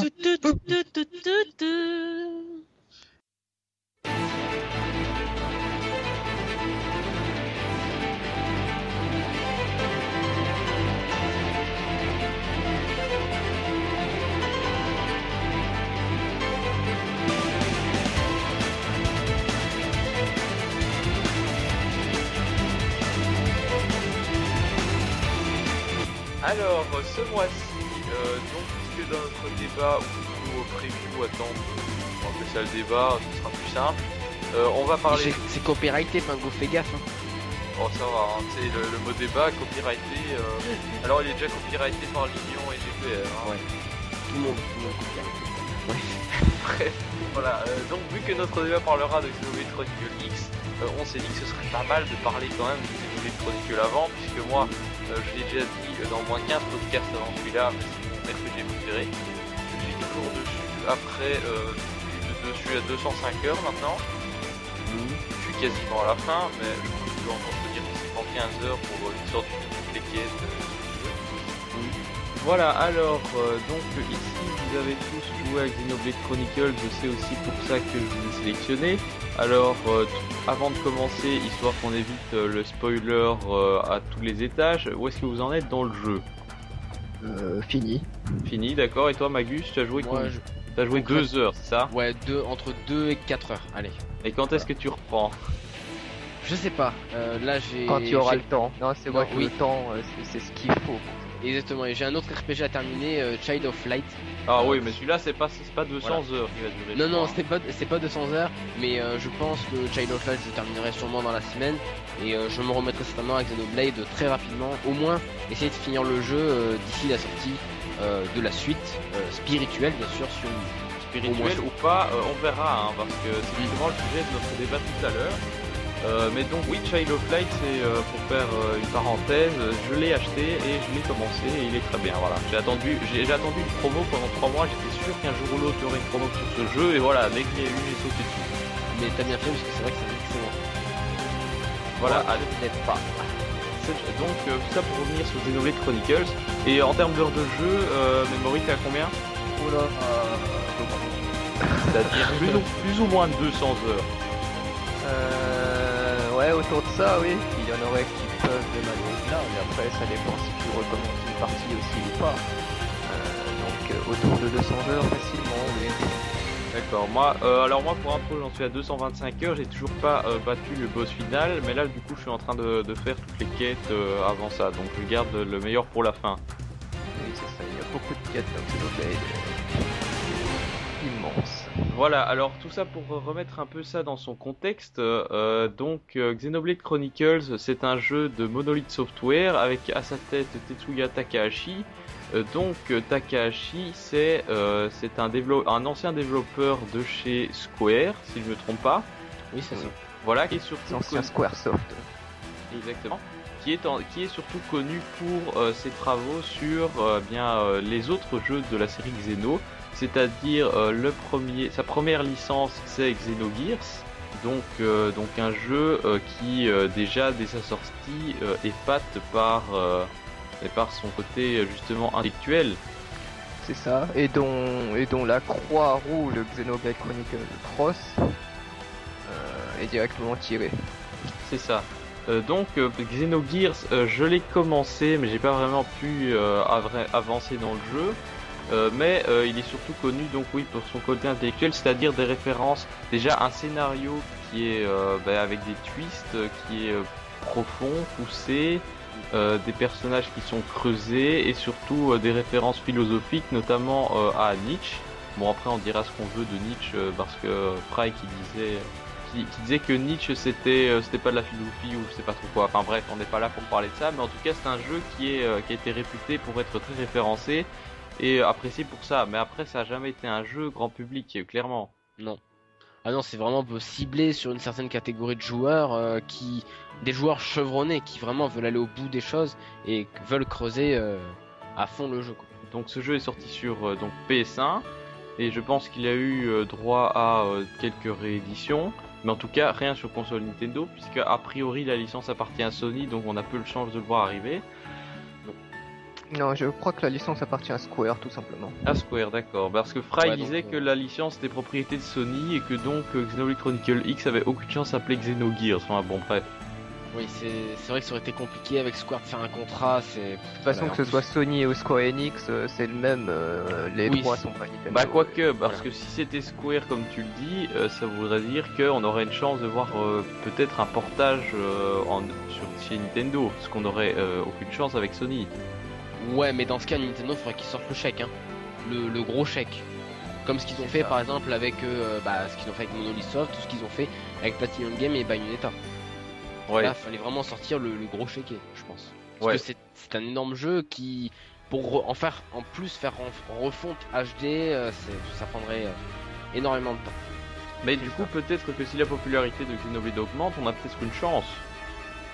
Oui, oui, c'est vrai que c'est possible, mais après Square, euh, faut, voir avec Square quoi. C'est, c'est- ça va être, c'est Oui, eux qui sont apparemment Xenogears de Square. Tout comme Xenosaga appartient justement à Bandai Namco. D'accord. D'accord. Ah ben justement, euh, donc euh, la deuxième licence de Tetsuya Tachi, c'est euh, alors Xenosaga. Donc euh, ici on est toujours dans le Xeno, euh, et d'ailleurs je pense qu'il c'est, c'est déjà la suite spirituelle de Xenogears, et je me demande même s'il n'y a pas des liens scénaristiques avec. Une possibilité. Alors, euh, c'est possible. En fait, d'après ce que Oui. j'ai com- d'après ce que j'ai compris, ça se passe dans le même univers, mais avec euh, des, des milliers d'années d'écart. Oui, c'est ça. Donc en fait, c'est un, une suite spirituelle. Ouais, enfin C'est ça. spirituel, comme ça pas se le passe droit pas. de reprendre les droits, ils ont, ils ont appelé Xenosaga. quoi. Ouais, alors du coup spirituel, il n'y a pas forcément des liens scénaristiques, tandis qu'ici apparemment il y a quand même des, des relations avec le jeu, avec euh, Xenogears. Voilà, on a, on a malheureusement pas pu assez creuser le sujet. S'il y a des, euh, des auditeurs qui nous écoutent et qui pourraient nous éclairer, euh, ce serait évidemment bienvenu. Euh, donc tout ça pour en venir à euh, donc le jeu suivant de Takahashi. Euh, bon, on va peut-être pas passer sur tous les jeux sur lesquels il a travaillé, mais il est surtout connu euh, pour sa- donc ça, pour son premier jeu sorti sur console Nintendo, c'est euh, donc Baton Kaitos, si je me souviens bien. Euh, Baton Kaitos, un jeu auquel j'ai absolument pas joué, donc euh, est-ce que vous pouvez m'en dire quelque Kaitos. chose? Bah, C'est un jeu de toute façon de Monolith Soft. Euh, deux opus. Euh, attention, en, coopéra- en collaboration avec, euh, avec Tri Crescendo, je crois. Mais au niveau euh, scénario, euh, style de jeu, euh, Au niveau scénario, ça reste très très. c'est- un, un RPG de, de grande qualité. Hein. Mhm. Autant même scénario que, que gameplay, qui est très original d'ailleurs. Moi, je le conseillerais pour ceux qui ont une GameCube de le refaire. Est-ce qu'il y aurait un jour un remake sur Wii ou autre Ce serait bien parce que la mécanique marcherait super bien. Euh, maintenant, je peux pas le garantir. Moi, je suis pas Après, euh, ce qu'il faut savoir, c'est que ce ba Bat- euh, Ba- Batten Kaitos, pardon, sur GameCube, euh, c'est l'un des jeux les plus chers actuellement. Là, rien qu'à voir, je suis, en- je suis actuellement sur le site de la Fnac. En neuf, il est, il est proposé à 188 euros quand même. Après, en occasion, on peut le trouver autour des 60-70 euros, mais ça reste quand même un jeu rare et assez cher euh, à trouver. ouais, bah, de toute façon, trouver un jeu GameCube en neuf, euh, bon. Oui, Voilà, c'est difficile, oui, on est d'accord. Du coup, tu peux nous expliquer. Est-ce que t'as joué à Baton Kaitos, Memory? Je l'ai fini, oui. Ah, bah voilà, donc tu peux peut-être nous dire, en, nous pitcher en deux lignes son scénario. Son scénario, euh, malheureusement, c'est un peu, ça fait un peu longtemps euh, et donc je m'en souviens plus très bien. Euh. Et bah, vous savez quoi? Justement Wikipédia sous les yeux. Oui, je crois moi que c'est une histoire, euh, je crois Voilà. que c'est l'histoire d'un dieu qui a été euh, séparé avec des Manu- une histoire de Manus là. euh. C'est les Manus qui sont des cartes, euh, qui sont des cartes, donc ils ont carrément tranché le dieu pour le disperser dans, dans un monde, je crois, donc euh, quelque chose comme ça. Je suis pas sûr, mais Donc apparemment, me on a la, la religion et la philosophie qui est très présente. oui, dans- oui, qui est, qui est quand même là, oui, oui, oui, oui. Donc là, on est dans la lignée des Xenosaga et de Xenogears. Hmm, On pourrait, oui, on Ouais. pourrait éventuellement le. Euh, oui, t'as quelque chose à dire, Magus? Non, non, euh, concrètement, euh, moi des retours j'en ai eu, c'est vrai que c'est un jeu excellent, euh, voilà. euh, Voilà, tout simplement. D'accord, donc, euh, donc y a un jeu, donc euh, on n'a pas dit ça, mais c'est quand même un jeu de Monolith, et Monolith qui est justement le studio qui avait fondé Takahashi, voilà. Oui. Euh, donc euh, je pense que Baton Kaitos c'était un jeu multiplateforme, et euh, donc Nintendo a eu la bonne idée de racheter le studio euh, pour lui proposer un premier projet. Euh, ce projet qui est donc le jeu qui nous intéresse, à savoir Xenoblade, mais qui euh, à la base, donc euh, la première fois qu'on en a entendu parler, s'appelait Monado The Beginning of the World. Euh, donc à Mm. la base, en fait, il y avait euh, aucun lien euh, dans le titre avec À la les. base, ce n'était même pas un Xeno. Voilà, c'est ça, c'était même Mm. pas un Xeno. Euh, ici, euh, après, ils ont repris le nom justement Xeno euh, pour euh, pour le côté suite spirituelle justement, alors que là, à mon pas, c'est dans une interview, dans un dans une interview, je crois, c'est c'est- Xeno a juste été repris dans le sens de l'hommage à C'est Takahashi. ça. Ouais, c'est donc euh, Mm. il y a donc en fait il y a aucun lien. euh, ici, on est certain qu'il y a aucun lien scénaristique avec les autres jeux.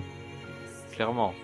Non, clairement. Enfin, voir, il y en a pas, hein, concrètement. Ouais, il y en a pas, c'est ça. Alors euh, donc Xenoblade prend ensuite euh, son nom, euh, comme tu l'as dit, en hommage au jeu précédent.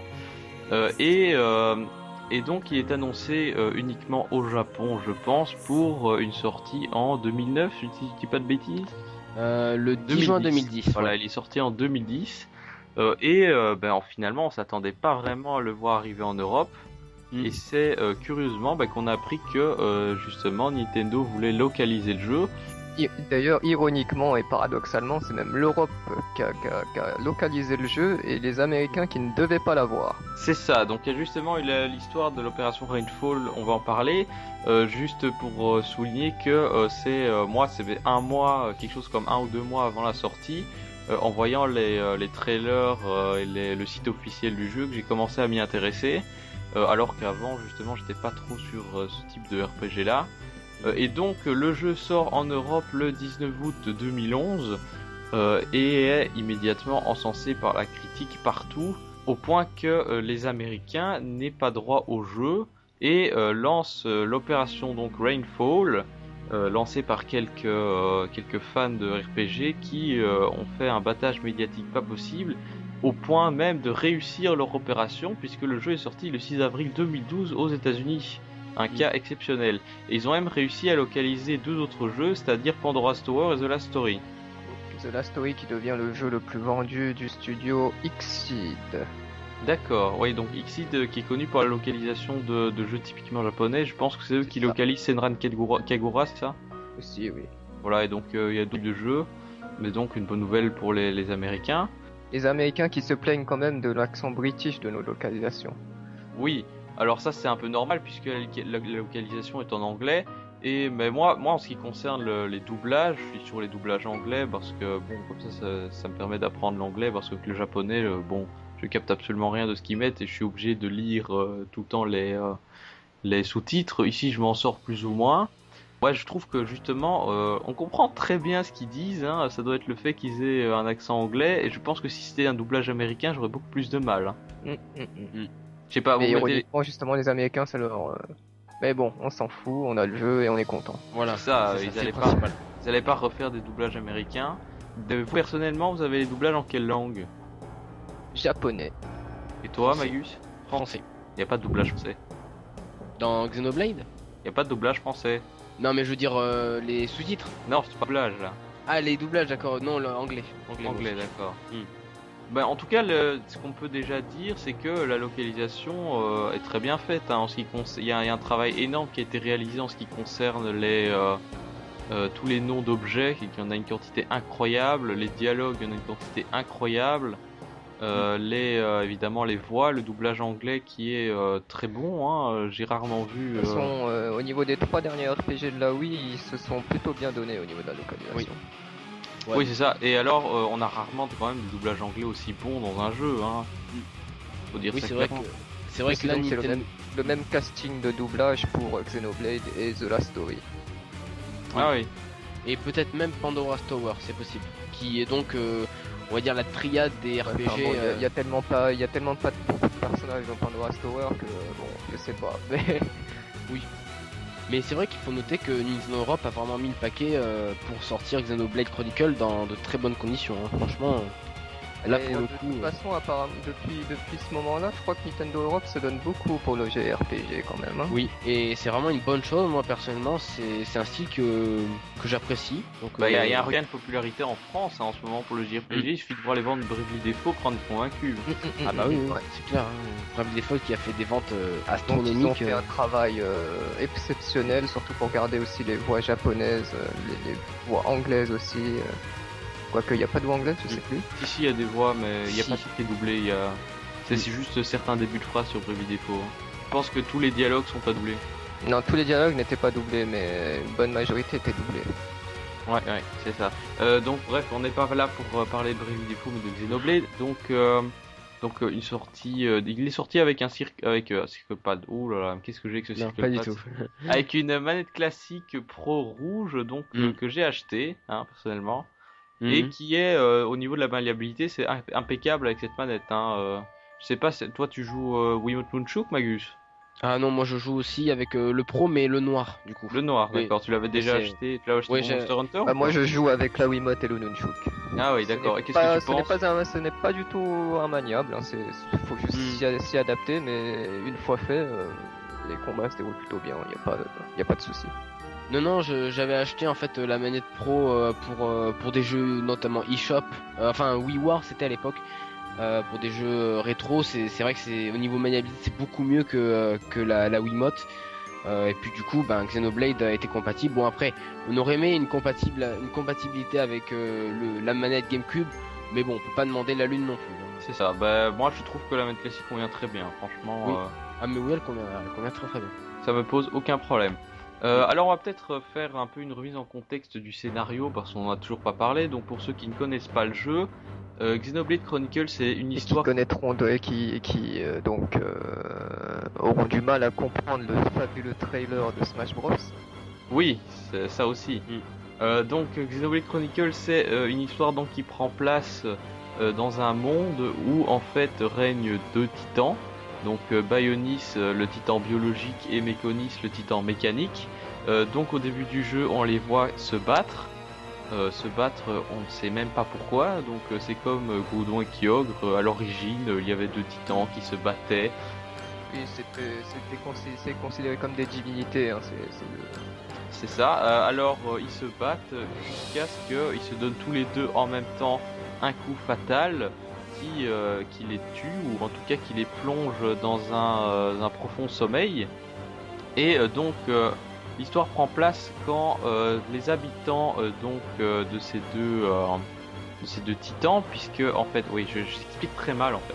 Il faudrait que je structure un peu plus mon truc. En fait, des Oui. millénaires se sont, se, sont, se, se sont passés et des formes de vie se sont développées sous ces deux titans. Exactement. Et donc l'histoire prend place euh, dans, une, dans une ville euh, de Bionis qui se trouve sur son pied où vivent des hommes. Donc euh, il y a trois races. Des êtres vivants de toute façon sur Bionis. Voilà, donc il y a trois races différentes qui vivent sur Bionis les hommes, les Nopons et les Hyents. Euh, donc on prend, on, on se retrouve plongé directement dans l'action dès qu'on commence la partie, où en fait on a Dunban, un soldat homme, qui se bat contre des euh, machines, euh, des espèces de, de rodarmes robotiques qui les attaquent, euh, qui tuent, euh, qui, ravagent tout sur leur passage, on ne sait même pas pourquoi. On prend place directement dans l'action en contrôlant Dunban euh, avec Monado. Alors Monado, qu'est-ce que c'est? C'est une épée, mais une épée un peu spéciale puisque c'est la seule qui peut infliger des dégâts aux mécons, donc les mécons qui sont les armes robotiques dont je viens de parler. Euh, seulement, euh, cette arme est difficile à contrôler euh, et euh, Dunban ne peut pas s'en servir très longtemps puisque euh, il est touché au bras. Euh, alors ensuite, on se retrouve, euh, je crois que c'est un an plus tard, un an ou trois ans, je sais plus. Hmm, je ne sais Euh, plus, mais ce qu'il faut savoir en tout cas, c'est que même si les dieux Bionis et, Mé et Méconis sont morts, en fait, d'un point de vue extérieur, les créatures qui sont développées dessus continuent le- leur conflit. C'est ça. Euh, donc euh, les- on ne comprend pas vraiment pourquoi les deux, euh, ces deux factions s'affrontent en permanence. Et il y a vraiment une haine qui va se développer au fur et à mesure chez, les, chez les habitants de Bionis pour les habitants de Méconis. Et donc en fait, un an après euh, cette bataille dite euh, la bataille de la vallée de l'épée, euh, on, on se retrouve donc, on fait une ellipse temporelle et on contrôle Shulk, Qui est un jeune scientifique de la colonie et qui a euh, une particularité, c'est que euh, on ne sait pas vraiment. Ses parents sont morts euh, lors d'une expédition dans le massif de Valak et on n'a jamais compris pourquoi. En fait, tous les membres de l'expédition sont morts dans une tour et le seul survivant c'était le jeune Shulk qui était alors un bébé. Euh, bon, alors euh, on peut tiquer sur le fait que c'est totalement irresponsable de prendre un bébé en expédition, mais enfin soit. Et donc, euh, dans cette tour se trouvait Monado, donc cette fameuse épée. Et ce n'est sans doute pas pour rien que Shulk, un jour, qui travaillait dans son laboratoire, justement en étudiant Monado, s'en est servi et s'est rendu compte que, euh, en réalité, il savait le contrôler, contrairement à Dunban qui pouvait le faire que pendant une durée limitée. Donc euh, c'est à ce moment-là que Shulk découvre qu'il a un pouvoir particulier. Et justement à ce moment-là que euh, la colonie 9 se fait à nouveau attaquer par des bécons et où Shulk est obligé de défendre euh, sa ville pour finalement qu'il bon on va pas commencer à spoiler dès le début mais il va perdre quelqu'un et avoir un énorme sentiment de revanche pour euh, envers euh, les mécons et va donc partir euh, justement en quête d'informations pour les détruire. Voilà, je n'en dirai pas plus, mais en tout cas, le- les scénarios ici euh, pourraient paraître un peu euh, clichés ou vus et revus, mais finalement, euh, la très bonne, l'un des points forts euh, de ce Xenoblade Chronicle, c'est que le scénario va prendre vraiment de la profondeur au fur et à mesure, euh, et y compris avec des retournements de situation qu'on n'attend pas du tout. C'est ça. Voilà, euh, donc euh, déjà au niveau du scénario c'est euh, fabuleux. Euh, et d'ailleurs c'est rare qu'on ait euh, des RPG qui creusent aussi loin. D'ailleurs, les, si on prend par exemple Final Fantasy, ils sont souvent critiqués pour avoir des scénarios clichés, euh, ridicules, sans intérêt. Bah, de toute façon, avec, avec euh, Takahashi à la tête du scénario, euh, c'est autre chose que du, Square, que du, que du Final Fantasy. Oui, clairement. Donc en ce qui concerne le scénario, c'est déjà une très bonne surprise. Euh, scénario qui d'abord est servi par des euh, cinématiques euh, très bien réalisées. Hein. On est presque en train de regarder un film. qui- Un scénario aussi qui, qui a des éléments qui sont directement utilisés dans le gameplay en plus. Oui, oui, tout à fait. D'ailleurs, on va, d'ailleurs, on va préciser puisque euh, en fait, Monado permet à Shulk d'avoir des visions de l'avenir, ce qui va lui être très utile dans sa quête et justement également dans les combats, puisque les visions permettent de prévoir en fait l'attaque d'un ennemi quelques secondes à l'avance pour permettre euh, éventuellement de renverser la situation. Et ainsi, vous avez compris la cinématique de Smash Bros. Voilà, c'est ça. Donc euh, dans la cinématique de Smash Bros, on voit justement que Shulk voit que euh, des ennemis arrivent derrière lui et il arrive à, euh, à vraiment retourner les coups à l'avance. Donc euh, et ça donne lieu dans le jeu à des cinématiques superbes. hein. Avec euh, vraiment euh, très bien mise en scène en plus. Euh, T'as pas des répliques bidons. Tu vas avoir des, des répliques qui frappent fort, des répliques cultes. Enfin, comme si tu regardais un, je sais pas, un Seigneur des Anneaux, un Star Wars. pour moi, c'est euh, ce niveau-là, quoi. Un sonore qui accompagne bien le tout. Exactement. Euh, voilà donc ce qu'on peut dire en ce qui concerne le scénario. Euh, on peut aussi parler euh, des graphismes, je pense qu'on l'a déjà évoqué, mais euh, c'est en ce qui concerne la Wii, c'est vraiment le- la Wii sublimée, euh, au, ma- portée au Ah oui. maximum, avec des niveaux qui sont euh, extrêmement colorés. Juste le caractère design qui est malheureusement mal rendu, je trouve, personnellement. Ouais, c'est. Je suis un peu de cet avis également, ouais. Bah ça c'est justement ce qu'on reproche toujours euh, à, à Takahashi, c'est d'avoir un cara design au rabais. Et c'est d'ailleurs la grosse Donc critique. en artwork c'est très beau, Ouais, et dans le jeu c'est euh, c'est pourri. ouais, c'est un peu la critique qui est faite avec Xenoblade Chronicle X Mm. d'abord, mais En fait, si si fusionner euh, Xenoblade et The Last Story, ce serait super. ouais, ouais, je suis d'accord. Ouais, c'est vrai, ouais. Mm. Ça pourrait être une, une bonne idée. Enfin, au niveau du staff, on va dire, hein, bien sûr. C'est ça. Euh, ben n'empêche que euh, globalement les graphismes sont, sont très bons. Enfin, euh, Ah oui, oui. c'est c'est oui. fabuleux de, de parcourir. T'as envie de parcourir les niveaux. Ah oui, oui, non, mais j'ai plus, plus de ouais. plaisir à parcourir le monde de Xenoblade, même la, la seule pleine de gloire, que de faire la vieille euh, Pulsi de Final Fantasy XIII. hein, Donc, bon. Alors qu'on n'est pas en HD, donc là on peut justement ça, ça augure que du bon pour Xenoblade Chronicle X, hein, clairement. Oui, Ah oui, qui, bah- euh, si on doit en parler, euh, qui est censé avoir un monde 5 fois plus grand que Xenoblade. Ouais, mais ça c'est pas vraiment pour maintenant, tu vois. On est toujours Oui. euh, sur, sur Xenoblade, c'est juste un- une petite parenthèse. Euh, alors on peut parler aussi de- des musiques, donc tout comme les graphismes qui ont été énormément encensés, et on a également une des bandes son qui est parmi les meilleures de ces dernières années en Mm. termes de RPG. Ah oui, oui, surtout le, le thème principal qui est. je pense, je- moi, c'est dingue. À chaque fois que j'allume la console, que je que j'allume le jeu, euh, je peux pas m'empêcher de rester 10 minutes devant l'écran titre, quoi.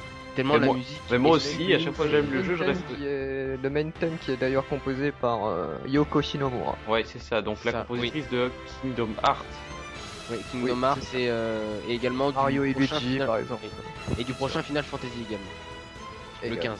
Ouais, et ouais, c'est ça. Alors euh, également derrière, euh, on parle tout le temps du main theme, hein, mais c'est parce que c'est la musique euh, qu'on entend le plus souvent. Oui.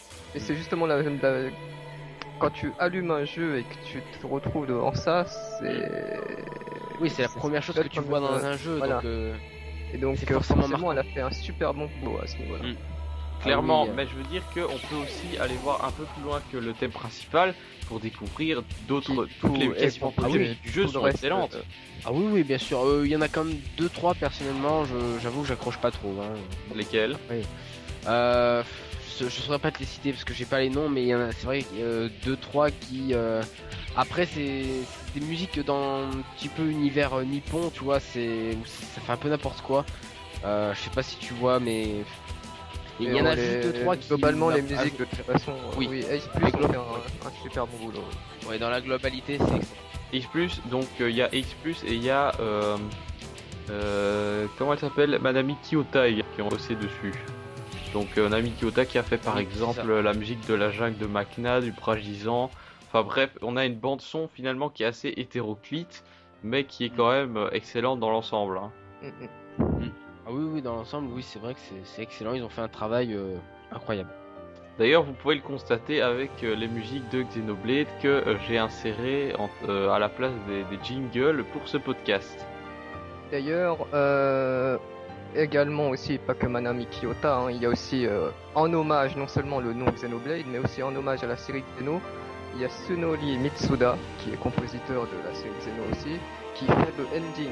C'est ça, avec euh, Yoshimomura. L'ending, ils l'ont fait à deux. Alors, justement, pendant que nous parlons des musiques, est-ce que je pourrais faire une petite parenthèse Euh, à propos de quoi? En fait, euh, l'année prochaine, donc je crois que c'est le 11 avril 2015 à Paris, il va y avoir un concert avec euh, trois grands noms euh, de, Ah de- trois grands noms de compositeurs de RPG. Il y aura Uematsu, c'est ça? Oui, il a fait beaucoup de concerts, lui. Hein. Voilà, Uematsu, il y aura aussi euh, Yoko Shinomura, et il y en aura un troisième dont j'ai oublié le nom. Et ils vont se retrouver tous les trois pour faire un concert à Paris, et euh, les places sont entre 50 et 200 euros. Oh. Euh, voilà, donc ça va. Donc, euh, si vous avez envie d'aller, franchement, réservez votre place parce que ça va être un concert assez impressionnant, je pense. On l'a vu déjà avec le concert Zelda qui était sublime, et je pense que là, ça va être quelque chose de sublime également. Bah, moi, je voudrais bien y aller, mais vu les prix, euh, ça risque Ouais. de, de faire mal quand même. Hein. Oui, c'est vrai que le prix de la place est quand même assez, euh, assez impressionnant. Mais bon, euh, c'est quelque chose de presque unique si on veut. Donc, euh, surtout à Paris, on n'est pas très bien servi, je trouve, Ah oui, le pour- troisième compositeur justement avec eux, c'est justement celui dont on parle, Yasunori Mitsuda. Voilà, c'est ça, exactement. Oui, je j'avais pas son nom en tête, voilà. Mais en tout cas, un concert qui a l'air très intéressant l'année prochaine. Donc, euh, si vous êtes intéressé, allez-y parce que les places, je pense que vont se vendre très très vite. C'est ça. Oui, bah écoute, euh, avis, Voilà. aux, avis aux amateurs, avis surtout à ceux qui ont le fric. Hein, parce que moi, je Oui, volontiers, mais je pense que c'est pas dans mon budget. hein. Surtout les- déjà le prix du train jusque Paris, euh, c'est déjà Mm. pas rien. hein. Rien que ça, oui. C'est vrai que bon, c'est des frais. C'est c'est des frais exactement. Euh, J'espère qu'un jour il y aura un concert de ce type à Bruxelles. Il y avait eu un concert de Nobuo Uematsu que j'ai malheureusement raté. Enfin, à voir. Bref, euh, pour retourner Voilà. sur euh, Xenoblade, euh, donc on a parlé des graphismes, on a parlé des musiques, on a parlé du scénario, euh, on a on n'a pas encore parlé du gameplay. Euh, donc un gameplay On qui a est parlé un tout petit peu quand même. voilà. Oui, Alors un le gameplay est basé principalement sur euh, du monde ouvert. Euh, donc finalement, en fait, déjà, le système de combat, c'est du temps réel. Mm. Euh, mais c'est du temps réel qui marche bien. Donc, parce qu'en fait, pour pitcher rapidement le système, en gros, chaque personnage a une palette de techniques. Ces techniques sont appelées arts. Donc chaque personnage peut avoir jusque 6 arts euh, ou 6 ou 8 arts, je ne sais plus combien. Je pense que c'est 8. 8 simultanément, donc euh, on peut choisir lesquels euh, on veut utiliser euh, parmi ceux qu'on a appris. Euh, et donc, une fois qu'on utilise un art, euh, il a- une jauge en fait qui se remplit euh, au fur et à mesure. Et donc, on peut utiliser la- l'art dès que la jauge est pleine, et puis elle se vide à nouveau. Donc, on a différents types d'arts, bien sûr. Donc, on a des arts qui font des dégâts, on a des arts qui, qui boostent la défense, qui mettent des statuts spéciaux à l'ennemi, etc. Donc là, on reste dans du RPG classique. Et on a également un art spécial, euh, qui est un art qui est spécifique en fait à chaque personnage, euh, puisque en fait chaque personnage c'est un peu comme si euh, c'est un peu comme si chaque personnage représentait une classe, puisque chaque personnage a vraiment son style de jeu très différent. On peut prendre par exemple Shulk, donc lui il a Monado, et bien il a une palette d'art spéciale pour Monado. Donc en plus de- des, des 8 arts qu'il peut utiliser normalement, il peut également utiliser 8 arts monado, jusqu'à 8 arts monado euh, qui permettent, euh, ça lui permet d'avoir une palette supplémentaire. Le problème c'est que pour remplir euh, sa jauge, il faut faire un certain nombre d'auto-attaques. Mais ça, en fait, ça va différer du personnage parce qu'on peut avoir par exemple Melia qui elle, ça, ça fonctionne de manière tout à fait différente. C'est que par exemple elle, elle utilise de, de la magie et quand elle l'active, ça a un effet permanent. Par exemple, je sais pas, augmentation de la force. Et une fois qu'elle le relâche, ça fait du dégât à l'ennemi. Et alors elle, son art spécial, ce sera une fois qu'elle a relâché un certain nombre d'éléments, donc c'est on appelle ça des éléments, eh bien ça débloque d'autres arts et ça leur prend les euh, relâchements d'éléments plus puissants. Donc ça c'est euh, c'est vraiment un truc qui varie selon le personnage et qui rend le gameplay euh, varié et, euh, et de ce fait assez agréable. Complètement. Et complexe, alors. c'est ça. très stratégique. euh, la police, parce que chaque art aussi, euh, surtout les arts d'attaque, on dira, vont infliger plus ou moins de dégâts selon votre position par rapport à l'ennemi. C'est un jeu. Au niveau des combats, ça peut être très très stratégique. C'est-à-dire que si vous contrôlez Shulk et que vous arrivez derrière un ennemi et que vous, ex- vous, vous activez un certain art, ça infligera plus de dégâts parce que vous vous trouvez derrière l'ennemi. Ouais, c'est ça, la lacération dorsale qui est d'ailleurs présente dans Smash Bros. Disons que toute la, toute la dimension stratégique de Xenoblade a été retranscrite au maximum par Sakurai dans Smash Bros. Oui, ça c'est vraiment intéressant. Euh, alors du coup, euh, du coup par exemple avec Shulk, euh, Shulk c'est pour donner un, aperçu par exemple de, toutes les stratégies possibles, c'est que Shulk c'est le seul qui peut blesser les mécons en temps normal et donc il faudra réaliser toute une série d'actions si on veut réussir à les blesser avec les autres personnages. Par exemple les faire chuter, puisqu'il y a tout un système de déséquilibrage, chute, et bétude, etc. euh, qui sera euh, surtout utilisé dans les enchaînements. Alors les enchaînements c'est une des spécificités de Xenoblade puisque euh, on a une jauge, une jauge de formation euh, qui, euh, qui se remplit au fur et à mesure du combat et des arts qu'on utilise et une fois qu'elle est pleine on peut l'utiliser pour faire un enchaînement. Alors cette zone est divisée en trois parties. Ah, oui, alors trois parties on va également l'utiliser pour euh, ranimer un, les trois parties sont, sont remplies, vous pouvez, vous pouvez activer un enchaînement. Cependant, toute la jauge sera idée. vide et vous ne pourrez plus ressusciter de, de- de- si jamais il y en a un qui meurt. Il faudra donc la remplir de nouveau. Donc c'est, assez un dilemme à chaque combat. Est-ce que j'utilise la jauge ou pas? Est-ce que je la conserve pour euh, ressusciter un tel ou est-ce que euh, je vais plutôt enchaîner l'ennemi euh, Peut-être que je vais pouvoir le finir maintenant?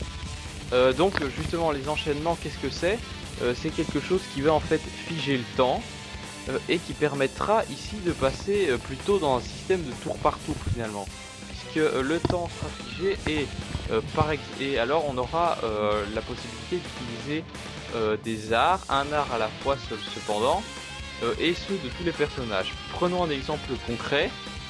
J'ai par exemple Shulk Rain euh, dans mon, et Dunban par exemple dans mon équipe, euh, si je fais un enchaînement en ayant Shulk en premier, je peux utiliser une attaque qui déséquilibre l'adversaire et instantanément donc l'adversaire sera déséquilibré euh, puisque c'est amélioré dans l'enchaînement, mais enfin soit on va pas besoin de pas détailler tous les points du gameplay précisément. Après on pourra passer sur Rain qui pourra lui faire chuter l'adversaire. Et si c'est un mécon, ça permettra justement de le rendre sensible aux attaques pour tout le monde. Euh, donc on aura par exemple Dunban qui passe en troisième et qui lui pourra faire une attaque physique qui lui inflige des dégâts. Donc tout ça rend le- les combats finalement très stratégiques et plus complexes qu'il n'y paraît. Et alors on peut aussi parler euh, des euh, visions, ce sont des avertissements qui apparaissent au combat et qui avertissent donc une, d'une attaque puissante à venir et qui indiquent même quel personnage elle vise. Et donc une fois qu'on a cette vision, pour essayer de la briser, on peut prévenir euh, en utilisant un morceau de la jauge de formation, on peut prévenir un allié pour qu'il utilise une attaque qui bloque, euh, qui augmente sa défense par exemple. Donc ça c'est aussi un système qui est euh, très pratique. Vous voyez l'avenir et vous avez la possibilité de la changer. Vous avez tout ce qui est le, chronomètre des secondes qui passent en temps réel, ainsi que technique de personnage visé qui peut être changé par le boss selon techniques, euh, selon le comment vous euh, contrôlez le combat. Et, euh, et donc, ne serait-ce même un personnage qui est censé mourir à la prochaine attaque, si vous le soignez, vous avez changé l'avenir. Donc c'est quelque chose qui, qui change vraiment la donne dans ce jeu. Et donc euh, le, justement changer l'avenir c'est vraiment le, le, le slogan finalement de ce Xenoblade, c'est vraiment le, qui ressort euh, globalement du scénario. Euh, clairement, oui, c'est un peu le message. C'est exactement le, le message de ce Xenoblade et euh, justement la, la question se pose de savoir si euh, on aura quelque chose de genre dans Xenoblade Chronicles. Mais prenons notre mal en patience. On va peut-être évoquer un dernier point de Xenoblade Chronicles. Ce sont donc les un truc qui est extrêmement développé aussi, ce sont les quêtes et surtout les relations entre les personnages. Euh, donc ça c'est un truc tout à fait spécifique à Xenoblade où en fait vous avez euh, la plupart des PNJ euh, ont un nom. Donc déjà, ils sont allés assez loin. Donc d'habitude, tu as euh, genre villageois, villageois, villageoise, des- avec des dialogues sans intérêt dans ah, la plupart des RPG. Et ici, la spécificité, c'est que chaque personnage a un nom, chaque personnage a une vie. Donc si vous parlez à un personnage, vous pouvez en apprendre lui, mais également sur les autres. Euh, donc ces personnages ont des relations entre eux, euh, et tout ça va se matérialiser par un sociogramme, donc qui est en fait euh, un, un espèce d'organigramme où vous voyez en fait tous les personnages nommés et vous pouvez voir les relations entre eux que vous découvrez au fur et à mesure de vos quêtes et de vos dialogues avec eux. Et donc ça permet de creuser vraiment l'univers très fort. Ça, ça permet un- vraiment un développement de l'univers, euh, découvrir finalement euh, des éléments à côté desquels on passerait si on euh, allait, si on faisait le scénario en ligne droite. Et plus les relations montent entre vous, les, entre vos personnages et ces villes, plus vous avez de nouvelles quêtes qui se débloquent également. C'est ça. Euh, Puisqu'on a une jauge de popularité, euh, plus on fait de quêtes et plus on a la possibilité de faire des quêtes. Et euh, le nombre de quêtes est tout simplement pharaonique. Euh, moi, j'ai 200 heures de jeu, j'en suis toujours pas arrivé à bout, et euh, elles ont toujours un intérêt. Euh, on va jamais se retrouver à, euh, à se, se dire oui, euh, bon, je dois aller chercher tel objet à tel endroit, mais pourquoi je fais ça, etc. Tandis que là, non, justement, on, on s'implique beaucoup plus dans l'histoire, en fait.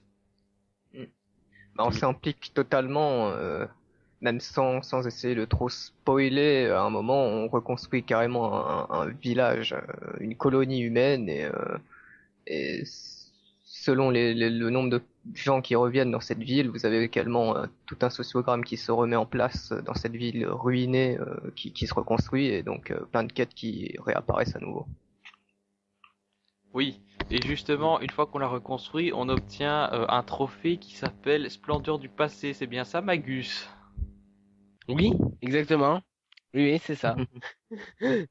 Bon, pour info, c'est une référence à un quiz que j'ai Oui. fait avec Magus euh, à la question à laquelle je n'ai pas répondu parce que je me souvenais plus Ouais. du nom du trophée. Ouais, euh, faut dire, il y a tellement de trophées à gagner dans, euh, dans ce Xenoblade Chronicle que c'était une question piège un petit peu, celle-ci, euh, faut bien l'avouer. Justement, euh, c'est l'occasion de parler rapide aussi des trophées, euh, donc une quantité aussi astronomique de- d'objectifs à réaliser.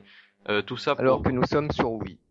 Exactement. Nous Oui. en est sur Wii et euh, donc Nintendo qui n'a justement pas de système de trophée ni rien euh, sur Xenoblade, ils ont à fond poussé le, le truc. Et d'ailleurs, c'est dommage qu'il n'y ait pas justement un système de trophée plus développé histoire de pouvoir comparer avec ses amis, etc. Parce que sur Xenoblade, ça aurait vraiment un intérêt. Euh, Est-ce que sur Xenoblade ça aurait un intérêt Bah, est-ce que ça a un intérêt sur les autres jeux?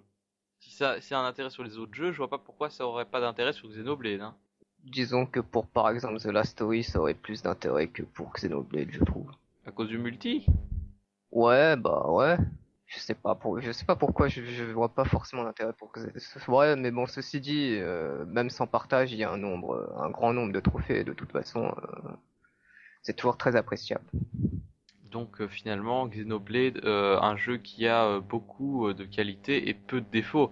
Parce que finalement, à part le Cara Design qui est assez discutable, à part aussi le fait que subjectivement il y a des gens qui vont pas aimer tel ou tel point du gameplay, pour résumer Xenoblade, c'est quoi? Ce sont des graphismes magnifiques, des musiques magnifiques, un scénario creusé et assez inattendu.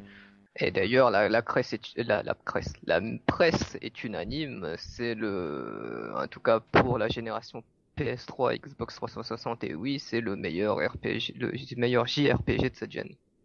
Exactement. Ah oui, oui. Euh, le scénario, euh, on a un style de combat qui est très bien, euh, qui est stratégique, dynamique, euh, tout ce qu'on peut souhaiter. Euh, un univers également qui est euh, très creusé. Euh, voilà, je pense que ce, ce RPG euh, n'usurpe pas sa réputation. Et donc, on est évidemment en droit d'attendre une suite digne de, digne de son prédécesseur. Et euh, justement, c'est le moment d'en parler. Ça semble bien parti. Eh bien justement, on va en parler tout de suite. Donc euh, c'est parti pour la dernière partie de cette émission. Donc euh, bah, euh, nos attentes pour Xenoblade Chronicle X. C'est parti.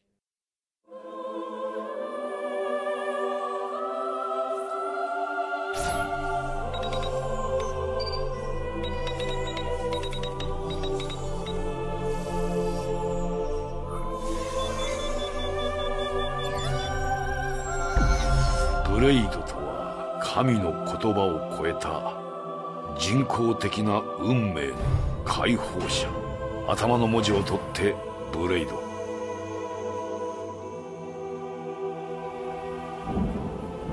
私はエルマ。あなた名前は？おおあの方をお迎えする器が今我が元に。地球を失ってそれでこんな星まで来たのに。殲滅するのさ。それが私たちブロースっていう。もしかしたら宇宙から消え去った方がいいのかもしれない私らとお前らは共存なんてできないんだ。じゃあ僕たちはもう死んでいるってことですか？こいつは裏切り者だぞ。やめろルクザール！撃てよ。さあ。幹細胞は駆除する。それがグロウスの定めあの悲劇もう繰り返させはしない。滅ぶべし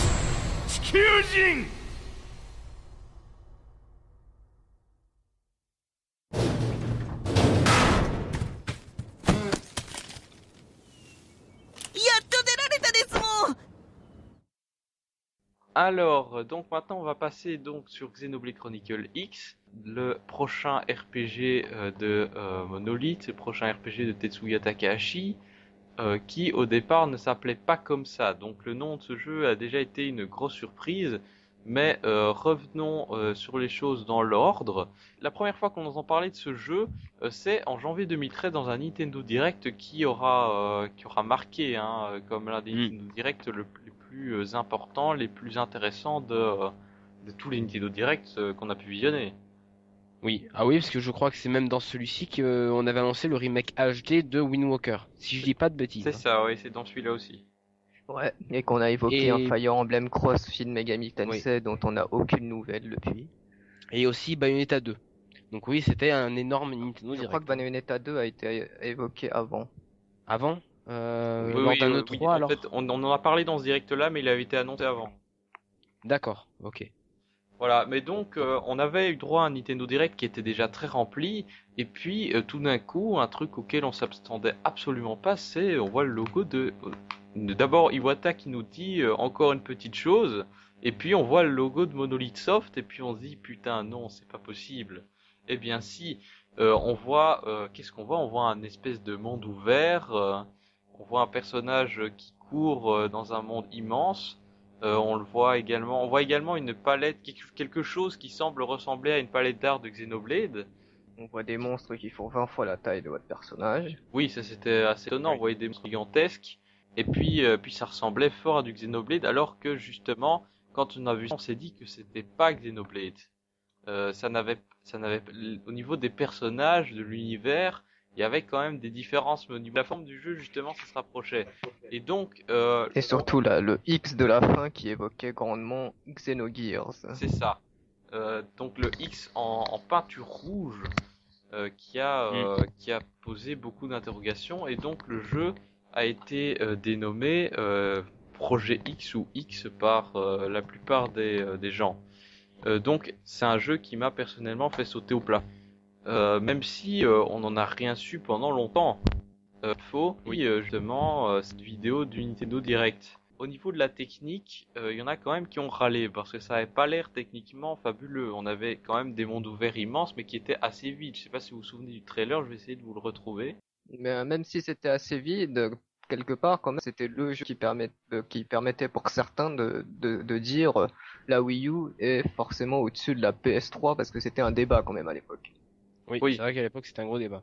Avec une, euh, une musique, une musique qui envoyait également, alors que ce n'était plus Ace plus ni Yoko Shinomura ou, ou, ou peu importe, c'était, c'est plus le, le même compositeur que, que Xenoblade. Pourtant, euh, elle envoyait déjà dès le, le- dès la première vidéo cette musique.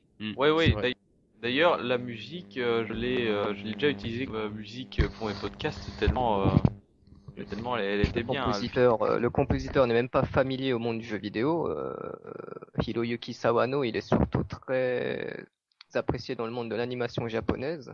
Mhm. Et donc euh, c'est sa Mm. première composition pas jeu vidéo et ça marche très très bien. Tout à fait. Euh, donc finalement, qu'est-ce qu'on voyait dans le trailer? On voyait euh, un personnage qui courait, euh, un personnage qu'on ne connaissait pas. On voyait Shulk qui apparaît avec son visage à moitié caché, mais alors qu'il n'y a aucun élément qui fait penser à Xenoblade. On voit euh, un mecha, donc euh, on voit finalement une espèce de- d'exosquelette euh, qui, se dépl- qui se déplace, euh, qui vole dans les airs dans un monde immense. Euh, et euh, bon, là, on se dit que c'est plein de promesses, mais on ne sait pas grand-chose sur le jeu à ce stade-là. Ah bah non, là c'était les prémices. Ce n'était que les, prémices. prémices de, de Project X. C'est ça. Et alors, euh, on n'entend absolument rien sur le titre euh, jusqu'à le 3, enfin, Mm. euh, où euh, on a une deuxième vidéo et là qui en envoie vraiment plein la tronche. On, là, on voit déjà que le développement du jeu a beaucoup avancé. Ah oui, Ceci oui, dit, on n'a toujours pas de nom. On a oui, c'est toujours pas de nom, voilà. À cette époque-là, on n'avait pas de nom, oui. C'était toujours Project X. On avait une nouvelle, une nouvelle musique, une nouvelle chanson même, qui accompagnait ce trailer et qui envoyait toujours du lourd. Donc oui, on voit un- donc euh, le, le héros, euh, le, le personnage dont on connaît toujours pas le nom qui court. C'est un monde ouvert, on voit des rochers, on voit des monstres. Alors, character designer Kuniko Tanaka, ça vous dit quelque chose? Alors là, on voit déjà une chatte hein, euh, qui est assez bizarre. Si vous regardez à gauche, il y a comme une espèce de, de boîte de dialogue. Alors, on est-ce que, à votre avis, ça peut être euh, quelque chose en rapport avec du online ou bien juste un enregistrement?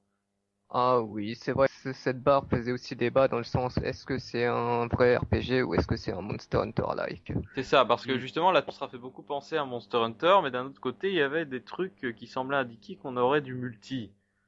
Donc, euh, c'est c'est un, un premier trailer assez mystérieux, en fait. Et concernant le character design, c'est le character design commun de la série Xeno, donc euh, D'accord. rien à dire dessus. Directeur exécutif Tetsuya Takahashi. Voilà. Et alors, oui, ce qu'on voit aussi, c'est déjà le, le fait que euh, on a des espèces de voitures Transformers euh, euh, dont rigolait Red dans le Pourtant, podcast. euh, pourtant le propre à la série Xeno, hein, les, les mechas, c'est pas la première fois. Oui, c'est ça. euh, c'est quelque chose Mm. qui est très récurrent. On en a dans Xenogears, on en a dans Xenosaga. Euh, voilà, donc pour ce trailer. Ensuite, on a des, des euh, infos à l'E3. Euh, et euh, dans ce trailer de l'E3, je vais le retrouver. D'ailleurs, je vais essayer de faire une vidéo et de mettre les trailers, ce sera plus simple. Comme ça, je pourrais essayer un peu de les commenter. en- À la seconde vidéo, oui, euh, avec une nouvelle composition de Hiroyuki Sawano et de la chanteuse Kobayashi, je sais plus son nom. Mais ils ont souvent l'habitude de travailler ensemble et ça a beaucoup plu quand même au public allemand ce que je vois. Oui, musique dans, dans ce trailer E3, euh, très attendu par moi personnellement, et une musique qui euh, aussi a beaucoup plu euh, et qui a été même repris sur YouTube euh, à plusieurs endroits. Donc des, des gens qui ont essayé de recomposer la musique et même des gens qui ont essayé de comprendre les paroles. Parce qu'on entend des paroles, mais ça. finalement, euh, quelle est la traduction exacte Euh, On a plusieurs versions qui circulent et finalement, même les traductions n'indiquent pas grand-chose sur le scénario potentiel du jeu. Si ce n'est qu'il n'a pas l'air super joyeux non plus. hein. Oui, c'est ça. On sans doute plus sombre même que Xenoblade. Takahashi. Ce Donc, trailer s'intéressait surtout à montrer euh, que c'était un monde ouvert, quoi. Donc euh, les mechas, c'était là même quand ils survolent la, la plaine, c'était vraiment pour montrer, voilà, euh, tu peux marcher, tu peux monter dans ton truc, et pourtant ça reste grand. Ouais. Alors ici, on a également un premier aperçu sur euh, ce qu'on verra, ce qu'on verra être par Los Angeles. Euh, là, en fait, c'est surtout un trailer centré sur euh, de la cinématique. Alors après, on voit un peu séquence de gameplay. Euh, on voit le héros qui court dans plusieurs environnements, euh, furtivement aussi. Et là, ben, on se dit que déjà graphiquement, c'est du lourd, quoi. Et là, on voit aussi euh, de nouveau les mechas qui se déplacent dans les mondes. D'où le fait justement, tu l'avais dit, euh, que apparemment le monde ouvert sera cinq fois plus grand que Xenoblade. Et Bah, Takahashi d'ailleurs expliquait que c'était dû au fait que euh, bah, il y avait des mechas qui se déplaçaient plus vite et que donc pour simplement garder l'impression que euh, euh, bah, que le monde est aussi grand, il fallait agrandir le monde simplement. Bah, c'est Taka- c'est Takahashi lui-même, oui, qui l'a dit, euh, les, les... pour avoir la même sensation que Xenoblade Chronicle, le premier sur Wii, euh, si un mecha fait 5 fois la taille d'un humain, il faut que le soit 5 fois plus grand aussi. Euh, mais donc voilà, on a pu constater que euh, c'était du gameplay proche de Xenoblade, même sans vraiment beaucoup de précision. Tout ce qu'on sait c'est que c'est peaufiné, mais euh, on n'a vraiment pas eu de. Ça a l'air beaucoup plus complexe et euh, donc on attend de voir. C'est ça. Euh, surtout que euh, on voit, en, c'est la première fois qu'on voit que en plein milieu de combat, il y aura moyen de monter à bord de son mecha et de se battre avec. C'est ça. Et donc la question c'était de se dire, mais on va faire pour les pour éviter de l'utiliser. Ceci dit, temps, on a déjà vu dès le premier, dès le, dès, dès le premier euh, teaser de X, on a déjà pu voir qu'on pouvait monter dans des mechas et se battre. Dans le premier teaser, on voyait déjà quelques combats à bord d'un mecha avec une jauge de fuel qui se, qui baissait et euh, le mecha qui s'attaquait à divers monstres. Donc, euh, on savait déjà qu'il y aurait des combats à bord euh, de ce genre de véhicule. Euh, et euh, on en vient enfin à l'E3 2014, que euh, hormis ces, ces euh, trois trailers, on n'a eu vraiment aucune info sur le jeu. Mis à part euh, le quelque chose qui a mis la puce à oreille, c'est que euh, apparemment Monolith recrutait des euh, des gens spécialisés dans le online. Donc euh, Ils ont ça- toujours, oui, et c'est ça qui a fait tout au long de, de- depuis le début du jeu penser que, que Monolith ne développait peut-être plus euh, de RPG normal, mais quelque chose qui ressemblait peut-être à un Monster Hunter-like, qui aura peut-être pas un scénario, donc ça a beaucoup fait débat. Ouais, mais en tout cas, euh, tout ça a été coupé court avec euh, le trailer le 3 2014. Mais du coup, on peut imaginer qu'il y aura une composante online quand même dans le jeu. Euh, oui, oui, bien sûr. Voilà. Alors, donc, on va en venir à ce trailer donc de l'E3 2014. Euh, alors, quand certains l'ont vu, euh, certains ont pensé à euh, Metroid. Moi, absolument. D'ailleurs, on n'a pas eu qu'un trailer, on a eu deux vidéos, deux longues vidéos de gameplay provenant du Nintendo Live, euh, du Three House, là. C'est ça. Mais d'abord, on a eu le trailer dans le Nintendo Direct, un trailer qui était entièrement centré sur euh, les cinématiques euh, et également sur un nouveau personnage qui s'appelle donc Elma. Mais alors, euh, ce qui est assez étrange, c'est que euh, ce personnage, euh, ce masculin qu'on avait vu euh, trois fois jusqu'à présent, passe totalement à la trappe dans ce trailer E3 finalement. C'est entièrement centré sur Elma.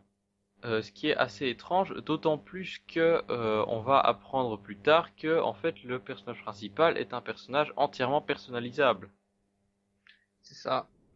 Ceci dit, ça, ça laissait quand même euh, entendre cela dans la mesure où même dans les précédentes vidéos, on n'avait pas forcément de nom de personnage. Exactement. Oui, il y avait écrit à chaque fois Player 1, Player 2, etc.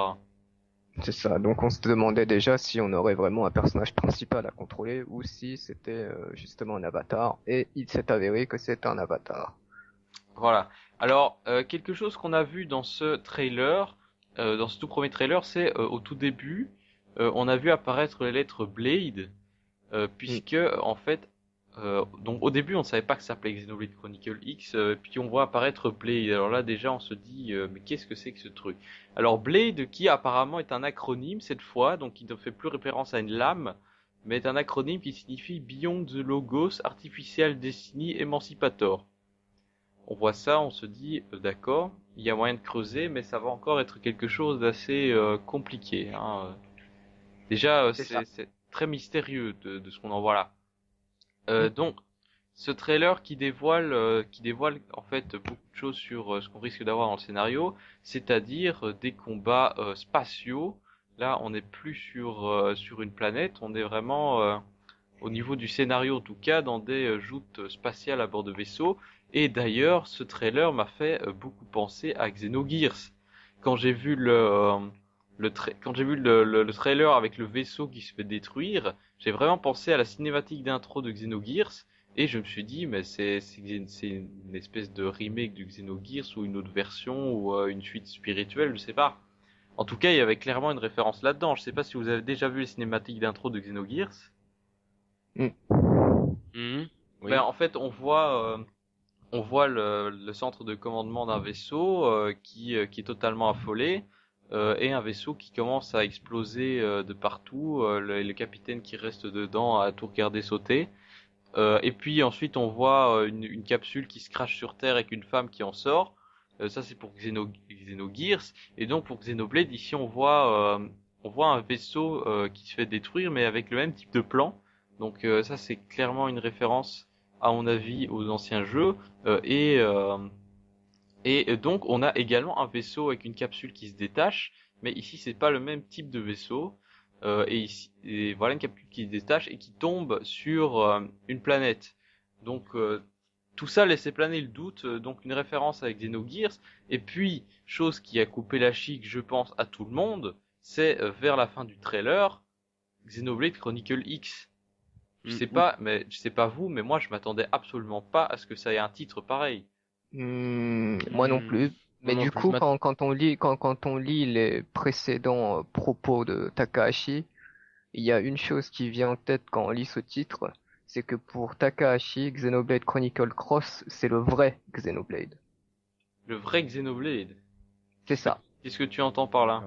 Parce que Xenoblade, comme on le dit, au début, il devait s'appeler euh, Monado machin chose. Ouais. Donc il s'est appelé Xenoblade que pour par, par euh, comment par, par- pour honorer le nom de Takahashi. Mais quand Takahashi a été interviewé après le développement de Xenoblade, euh, pour lui, Xenoblade c'est quoi par rapport, euh, je cite, hein, par rapport à mon but personnel ou ma vision du jeu idéal, je dirais qu'on a à peine atteint 5% du chemin. D'accord. Euh, donc pour lui, euh, voilà, je cite encore une fois, je suis heureux de voir la réputation positive du jeu, mais à moi et mon équipe, nous n'avons pas créé Xenoblade dans un souci de montrer un opus parfait. Il a été créé pour une expérimentation. Oui, c'est ça. Euh, D'ailleurs, justement, euh, quelque chose qui est un peu dommage, mais qui est aussi assez étrange, d'après ce que j'ai vu à propos de cette déclaration-là, Xenoblade est une expérimentation dans la mesure où ça intégrait justement moins d'éléments, moins de profondeur dans le scénario. oui. Donc apparemment c'était un scénario qui était plus euh, axé shonen finalement, euh, shonen et science-fiction et beaucoup moins euh, philosophique. Euh, alors, alors la question c'est est-ce qu'on va avoir droit à un scénario euh, finalement du niveau de Xenoblade ou d'un niveau encore au-dessus pour Xenoblade Chronicle X selon Je pense que pour que Xenoblade Chronicle Cross, on est vraiment dans un vrai Xeno. Et euh, je pense vraiment qu'on a, comme je disais, le, le vrai Xenoblade, quoi. Donc tu penses que le scénario va vraiment être d'un niveau d'un Xenosaga? Euh, d'un Xeno, que ce soit le scénario ou tout le reste de toute façon, euh, que, ce, que justement l'expérimentation de Xenoblade sert pour ce cross en fait. Ouais, mais du coup, ça peut être une mauvaise nouvelle. Parce que Xenoblade, c'est une expérimentation, c'est-à-dire euh, qu'ils ont essayé de voir ce que donnerait un jeu avec un scénario moins poussé, et la réponse est que c'est un succès. Mais du coup, est-ce qu'ils vont pas euh, justement se dire qu'ils n'ont pas besoin de creuser plus s'ils veulent un jeu qui marche? Ça, ce sera à Takahashi de nous le montrer justement. C'est un peu la crainte que j'ai euh, par rapport à ça. Moi, je pense qu'on peut avoir confiance en Takahashi. Euh, et en vue de ce qu'on a vu dans, dans le trailer scénario, je, qui a l'air déjà assez compliqué, euh, je pense qu'on peut avoir confiance. La sortie du jeu étant en 2015, on a encore le temps de le voir venir. C'est clair. En tout cas, j'espère que tu auras raison. Euh, voilà, alors euh, s'amuser à décortiquer le scénario du jeu, puisque euh, on a quand même eu pas mal d'infos euh, avec le Treehouse qui a montré quand même tout le début du jeu. Et donc on avait également un des développeurs, enfin je sais pas si c'était vraiment un développeur parce que c'était un américain, donc j'ai trouvé ça bizarre. Mais en tout cas on a quelqu'un qui bosse dessus, qui a commenté le jeu, qui a donc donné beaucoup d'infos concernant le scénario. Qu'est-ce qu'on sait? Donc on sait que le jeu se déroule en 2054, euh, donc dans le futur.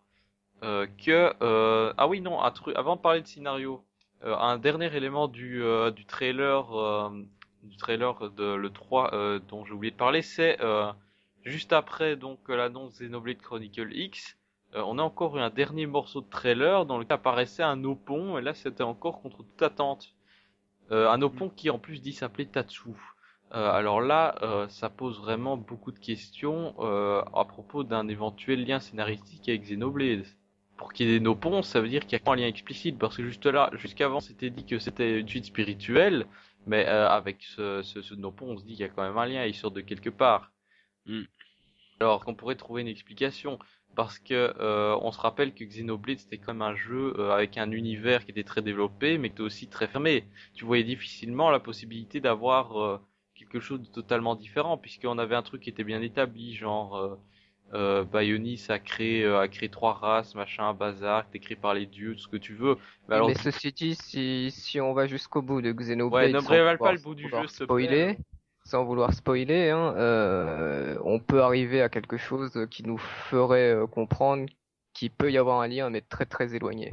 Ah oui, d'accord. Donc euh, je pensais que c'était plus explicite que ça, mais euh, donc même même en ayant fini le jeu, tu trouves ça éloigné Euh, y a lien, mais euh, pas direct en tout cas. Je, euh, je dirais par exemple que c'est pas quelque chose qui se soit, qui s'est déroulé euh, un an ou un an avant ou après Xenoblade. C'est pas quelque chose de direct, hein, c'est quelque chose de très très éloigné.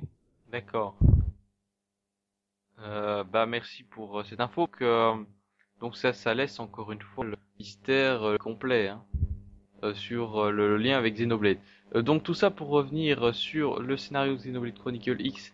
Donc on sait que ça se passe en 2050. On sait également que euh, la Terre est impliquée. Voilà donc euh, ici euh, on n'est plus du tout dans un monde qui est euh, fantaisiste. On est dans un monde qui est réel. éclatée.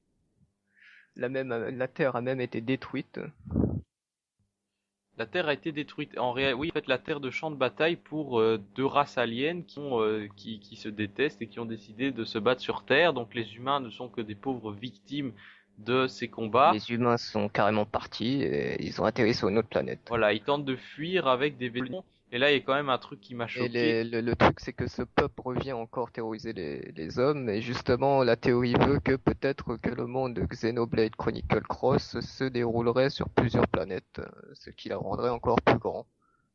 Oui, à mon avis, c'est plutôt, c'est à mon avis, c'est ça, parce que euh, chaque chose en son temps, euh, parce que j'ai pas eu le temps de tout expliquer. Donc, euh, et euh, donc, ce qu'on voit dans le début du jeu, c'est que euh, on voit que l'un des vaisseaux, il est obligé de lâcher euh, sa capsule, capsule dans laquelle se trouve finalement euh, tout ce qui est nécessaire pour s'implanter sur une nouvelle planète. Euh, c'est-à-dire, euh, c'est-à-dire une espèce de, nouvelle ville euh, prête à être installée. Et donc, euh, on voit que la capsule se crache euh, sur une planète et euh, heureusement n'est pas trop endommagée. Euh, donc il y a vraiment euh, une nouvelle ville qui commence à se créer, une nouvelle ville qui s'appelle New Los Angeles. Et c'est justement ça qui m'a euh, donc un peu fait tiquer, c'est que justement sur le vaisseau tu vois écrit euh, United States, euh, le, le fait que ce soit New Los Angeles, ça m'a un peu déçu de voir que c'était beaucoup plus implanté dans le monde réel en fait. Ouais, dans un futur lointain, si on veut. Ouais, c'est ça, mais euh, je veux dire, comparativement à Noblade, où t'as vraiment le, son univers propre, ici, Mhm. tu as euh, un truc qui est beaucoup plus ancré dans la réalité, et je trouve que c'est un peu décevant, en fait. Ça tue un peu, justement, le tout ce qui avait été mis en place comme mythologie dans Xenoblade. Après, oui, après, après ça, il y a un qui vient un peu euh, casser tout ça, j'ai pas fini le jeu, mais je trouve que c'est un peu dommage. Enfin, voilà. Ça, c'était juste pour... Après, euh, ça peut- après, ça pourra servir à Takahashi s'il veut euh, encore mettre des, des, des références philosophiques ou religieuses ou autres. Hein. Ouais, c'est là, ça c'est la bonne que ça permet de euh, d'augmenter finalement l'univers Freud comme ça. Et d'un univers encore plus grand. C'est vrai que si tu prenais Xenoblade dans l'état, tu pouvais difficilement en faire une suite. C'est pas impossible, mais euh, euh, mais ce sera pas du tout la même chose s'il y a une suite. Ouais, donc voilà, donc c'est c'est quand même une fin qui est conclusive. Ouais. Donc euh, voilà, ça c'était quelque chose euh, qu'on se dit qui c'était difficile d'avoir un lien. Euh, donc pour en revenir, ah oui, pour alors c'est pour ça aussi que je parle d'un lien très très éloigné si on avait un. Alors, toujours à propos du scénario, euh, on a appris un élément assez euh, important, c'est alors la personnalisation du personnage. Donc ici, on se retrouve avec, de- avec quelque chose de totalement opposé à Xenoblade Chronicles. On incarnait euh, un incarné, personnage. voilà, Oui, on plus inc- sur le mot. Euh, des personnages euh, avec leur propre histoire, euh, avec leurs propres caractéristiques. Donc ici, c'est plus du tout la même chose. On se retrouve avec un héros euh, qui est amnésique et qui est euh, totalement customisable à l'envie. On se retrouve avec un personnage ici qui est entier- qui est amnésique, euh, ce qui est pas très original parce que bon, euh, il y a combien de RPG où on a un héros amnésique ces derniers temps, c'est un peu la, c'est vraiment la mode et je- voilà.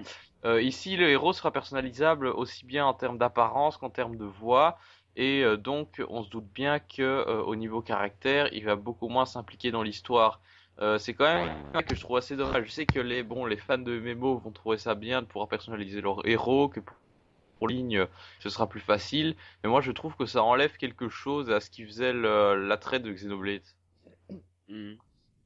Oui, c'est vrai que c'est c'est dommage parce que du coup, euh, est-ce que l'on va pouvoir s'attacher au personnage? Euh, C'est difficile parce que il va forcément changer de personnalité vu que euh, il va il va avoir des crises d'amnésie à tout bout de champ quoi finalement. Oui, et en fait, il va pas avoir du tout de personnalité. C'est Mm. euh, c'est un personnage qu'on retrouve euh, que en fait Elma, donc euh, l'héroïne du jeu, euh, enfin l'héroïne qu'on a vue, puisqu'il y a encore un autre personnage dans un autre trailer dont on n'a même pas le nom.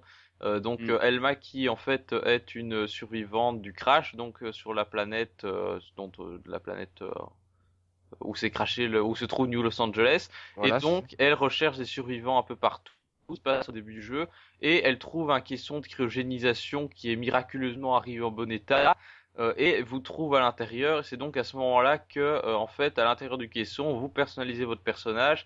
Et dès que vous sortez, elle, vous rencontrez Elma, elle vous demande votre nom et, euh, c'est là que vous donnez le, le nom de votre personnage. Et donc on a ici euh, quelque chose qui est beaucoup plus dans le MMO, qui fait beaucoup plus penser aussi à un Zelda. Et euh, voilà, ça c'est un côté que je trouve assez décevant. euh, parce que dans un Zelda, bah, le personnage n'a aucune, enfin Link n'a aucune personnalité, c'est une coquille vide. Moi j'aimais bien justement le, le côté euh, bah, voir euh, la, la transformation psychologique de Shulk au fur et à mesure de, de, de l'avancée de l'histoire. Maintenant, j'espère que ça va se répercuter sur les autres personnages du coup. Mais alors, on va avoir un, un héros qui, euh, qui sera euh, assez détaché de l'histoire, à mon avis, et ça, ça va tuer un peu l'immersion, je pense. Oui, c'est vrai que du oui, c'est ce qu'on disait, donc on va pas pouvoir s'attacher, donc on sera beaucoup moins immergé dans le jeu. Après, il faudra que d'autres points puissent euh, marcher dans le jeu, par exemple la musique, le scénario. Il faudra vraiment qu'ils mettent l'accent dessus pour que vraiment on se sente impliqué euh, directement dans l'histoire. Ouais, c'est ça. À mon avis, ils vont devoir. Euh, euh, Tetsuya Takashi va devoir jouer de tout art pour euh, réussir à un, bon, scé- un scénario qui soit toujours aussi immersif. Euh, alors, hormis la customisation du personnage, dans le dans les vidéos de, de 40 minutes diffusées au Treehouse, euh, on voit donc tout le début du jeu et euh, on voit euh, à un moment donné qu'il y a des dialogues à choix multiples. Donc ici, on est toujours en rapport direct avec le, fait que le personnage n'ait pas de caractère déterminé, et donc ce sera finalement au joueur de choisir son caractère. Alors la question c'est, est-ce que ce sont des, réponses lambda, ou alors qui vont juste avoir une influence sur les relations entre les personnages, comme on avait dans les tête-à-tête dans Xenoblade, puisque Mhm. dans Xenoblade, il y a il y a moyen de faire des séquences tête-à-tête qui étaient totalement euh, en dehors du scénario, et qui permettaient d'en apprendre plus sur... euh, sur la vie des personnages, leur caractère, euh, ce qu'ils aiment, etc. Donc ça, ça apportait pas mal de profondeur dans le jeu. Euh, et donc, on pouvait euh, choisir les réponses, et selon ce qu'on répondait, euh, ça diminuait la, le, le lien entre les personnages. Donc ici, est-ce que ce sera ça? Peut-être. Euh, peut-être pas, parce que ça fait partie du scénario. Et alors la question qu'on peut se, se poser, c'est est-ce que justement on aurait un scénario en branchement avec des choix moraux à faire? Hmm, bah finalement oui. Après, est-ce que ça va complètement changer le scénario? Euh, on pourra, on peut pas le dire actuellement, mais concrètement, ça va peut-être euh, se tourner vers euh, une sorte de dialogue à la Mass Effect, c'est-à-dire que chaque action aura peut-être une conséquence sur le scénario, sur le personnage, sur la- le déroulement du jeu finalement. Donc euh, c- c'est pas quelque chose que personnellement je suis fan quoi. Euh, c'est vrai que c'est c'est à la fois bien que ce soit nos choix qui euh, qui euh, comment dire euh, qui changent le jeu, mais d'un autre côté de pas avoir une trame di- directrice, c'est aussi très déstabilisant pour le joueur, je pense. Ouais, c'est ça. C'est pour ça que si on aurait un scénario à, à embranchement, ça risque de casser un peu la vision d'ensemble de l'auteur finalement. C'est c'est un peu le risque. Euh, après, peut-être qu'ils arriveront à faire quelque chose de très bien avec euh, avec des fins qui sont tout à fait cohérentes. Ça, c'est à voir. Euh, à voir aussi, vu le nombre de dialogues qu'on a, euh, bon, si ça se trouve, c'est juste euh, une illusion de, de choix moraux, hein, puisque euh, si t'as dit, si t'as genre trois dialogues de l'heure, euh, tu vas pas me dire qu'il y a un nouvel embranchement à chaque fois que tu dis une autre réponse, tu vois. Hmm. Bah non, parce que ce, ce serait ce serait chiant en fait. C'est ça le truc. Bah surtout que ça demande, enfin ça, ça ferait un nombre de possibilités pour le scénario trop important pour que ça puisse euh, donner quelque chose de cohérent, je pense. Ouais, à voir, hein, c'est c'est bizarre leur truc, je trouve. euh, Je sais pas, je, je suis je suis vraiment sceptique pour le moment. Après, à voir bien sûr euh, à tester, hein, mais j'avoue que je suis sceptique pour le pour le moment.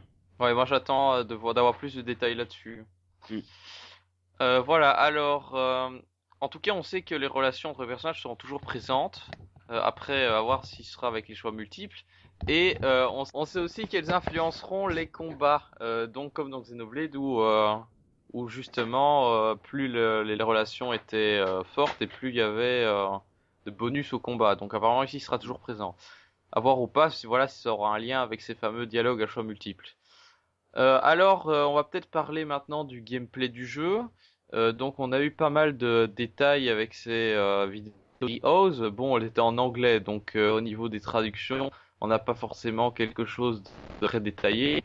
En tout cas, euh, ce qu'on peut en tirer, c'est déjà le premier élément le plus important du jeu, c'est le monde ouvert. Ah oui, c'est l'un des éléments qu'on attend le plus, hein, surtout qu'ils annoncent une map gigantesque, cinq fois plus grande, je crois, que Oui. celle de Xenoblade Chronicle. Donc euh, oui, ça, ça peut être quelque chose d'énorme, hein, c'est clair. 5 fois plus grande, on le rappelle, puisque les mechas sont 5 fois plus grands et que donc pour donner l'impression d'être dans, euh, dans un univers aussi grand que dans Xenoblade, il fallait, augmenter la taille euh, du monde ouvert, ce qui est un peu logique. Mm. Euh, en tout cas, euh, ce qui- tout ça fait qu'on a des décors qui sont très impressionnants et euh, une aventure qui est, enfin un gameplay qui est beaucoup moins dirigiste. Euh, déjà dans Xenoblade, on avait beaucoup de quêtes, donc euh, beaucoup de trucs euh, différents à faire, mais on avait quand même un chemin plus ou moins déterminé, tu vois. Mm. C'était Oui, pas oui. des c'était pas des couloirs, mais c'était quand même, euh, enfin t'avais quand même une ligne euh, pour, pour tracer ton chemin. Oui, et puis tu savais tout le temps où il fallait que t'ailles, c'est ça le. Oui, c'est ça. t'avais- là, là aussi, tu auras un drapeau euh, pour t'indiquer la destination. Mais tu seras libre, à mon avis, dès que tu es dans une zone, d'aller à l'autre bout de la map sans forcément avancer dans le scénario, tu vois. Tandis Mhm. que dans Xenoblade, si t'étais par exemple dans une grotte ou, euh, ou je sais pas moi, le marais de Satorl, qui est quand même euh, une zone assez linéaire, euh, dès que tu dépassais un certain point, euh, même si la zone était large, t'avais quand même un élément de scénario qui se déclenchait. Mhm. Donc, euh, donc ici, euh, on est beaucoup plus, euh, on est encore plus dans le monde ouvert par rapport à Xenoblade. Mm. Et ouais, ça c'est un point que personnellement j'aime beaucoup parce que euh, rien que quand on a vu les toutes premières images euh, lors du Nintendo Direct en janvier, c'est ça. Euh, lor- lorsqu'on a vu les premières images, euh, tout le monde était bluffé quoi. C'était, euh, on voyait bien que la map elle était gigantesque, qu'on pourrait aller vraiment à n'importe où. Ça a l'air vraiment énormissime. Et euh, ils ont l'air d'avoir fait un travail euh, exceptionnel là-dessus. Surtout, euh, je pense que ça va être très détaillé. C'est ça que je, je pense surtout la la particularité de ce prochain Xenoblade. Ça va être Avec beaucoup de détails partout, euh, beaucoup de quêtes. Ouais. À mon avis, les quêtes seront encore plus nombreuses que dans Xenoblade. ça. Avoir un univers pareil, s'il y a rien à faire, ça manque un peu d'intérêt. Donc, Mm. à Ah mon oui. avis, il y aura une profusion de quêtes, et j'espère d'ailleurs qu'elles seront mieux gérées que dans Xenoblade, parce que dans Xenoblade, euh, bon, il y a quand même quelques trucs un petit peu fastidieux.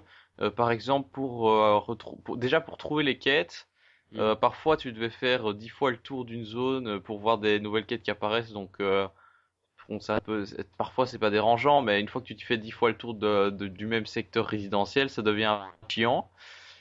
Euh, Et sinon, euh, sinon pour pour trouver un PNJ précis, euh, parfois tu peux t'amuser. Hein. Ah oui, oui, là, ça, euh, faut chercher pendant plusieurs minutes, voire euh, peut-être des heures. Mais après, dans Xenoblade, non, peut-être pas des heures, mais je veux dire, là, si la map est cinq fois plus grande, euh, si la vitesse de déplacement est pas améliorée, euh, on va pouvoir mettre euh, pas mal de temps, je pense. hein. Ouais, bah en tout cas dans un premier temps, on n'aura pas le mecha, donc euh, là il faudra quand même euh, sacrément courir. hein. Oui. Ah oui, là, ça va prendre du temps, je pense. Ça s'inscrit tout à fait dans la tendance euh, actuelle qui est de faire des mondes ouverts. On voit ça avec GTA, on voit ça avec Metal Gear, et finalement c'est le, premier jeu euh, exclusif Nintendo où on a vraiment un jeu euh, dans un monde ouvert. Et alors la question c'est est-ce que ça pourra attirer les joueurs qui sont fans par exemple d'un Skyrim euh, ou d'autres types de jeux comme ça? Ben déjà on l'a vu avec Aonuma qui euh, qui communique énormément je trouve en ce moment sur le prochain Zelda qui dit que il y a un monde ouvert ex- extraordinaire pareil qu'il y aura euh, euh, un champ de possibilités énormissime dans ce monde ouvert. Et oui il y a une certaine mode en ce moment pour le mo- monde ouvert on le voit bien à l'E3 comme comment chaque chaque éditeur dit monde ouvert monde ouvert monde ouvert il répète il rabâche à chaque fois ça mais euh, là, oui, il y a un vrai engouement. Je pense que Nintendo peut récupérer des gens euh, qui aiment euh, Skyrim ou même, je sais pas, oui, GTA ou The Witcher ou plein de choses comme ça. Oui, c'est c'est vrai que Nintendo pourrait récu- récupérer certaines personnes. Et en plus, ces personnes-là, si elles aiment le RPG, alors là, elles vont être conquises. Tout c'est de réussir à faire une euh, une campagne marketing assez euh, percutante pour attirer les gens. On pourrait en parler à la, à la fin de ce podcast. Euh, en attendant, donc un autre élément directement lié au, euh, au fait que le monde soit de plus en plus grand, c'est qu'il n'y a plus de dégâts de chute. Donc Xenoblade, il y avait un autre un élément, c'est qu'à partir du moment où tu sautais d'une certaine hauteur, Mm. euh, tu prenais des dégâts. Euh, Mm. Bon, c'est avec l'auto-soin, tu te faisais soigner en 10 secondes, mais le truc c'est qu'à partir d'une certaine hauteur, si tu dépasses tes points de vie, tu mourrais. D'ailleurs, dès que tu faisais une chute de plus de, je sais pas moi, 300 mètres, quelque chose comme ça, tu gagnais un trophée, le grand saut. En te, en te tuant, en chutant de plus de 300 mètres, il y avait un trophée Ouais. pour ça.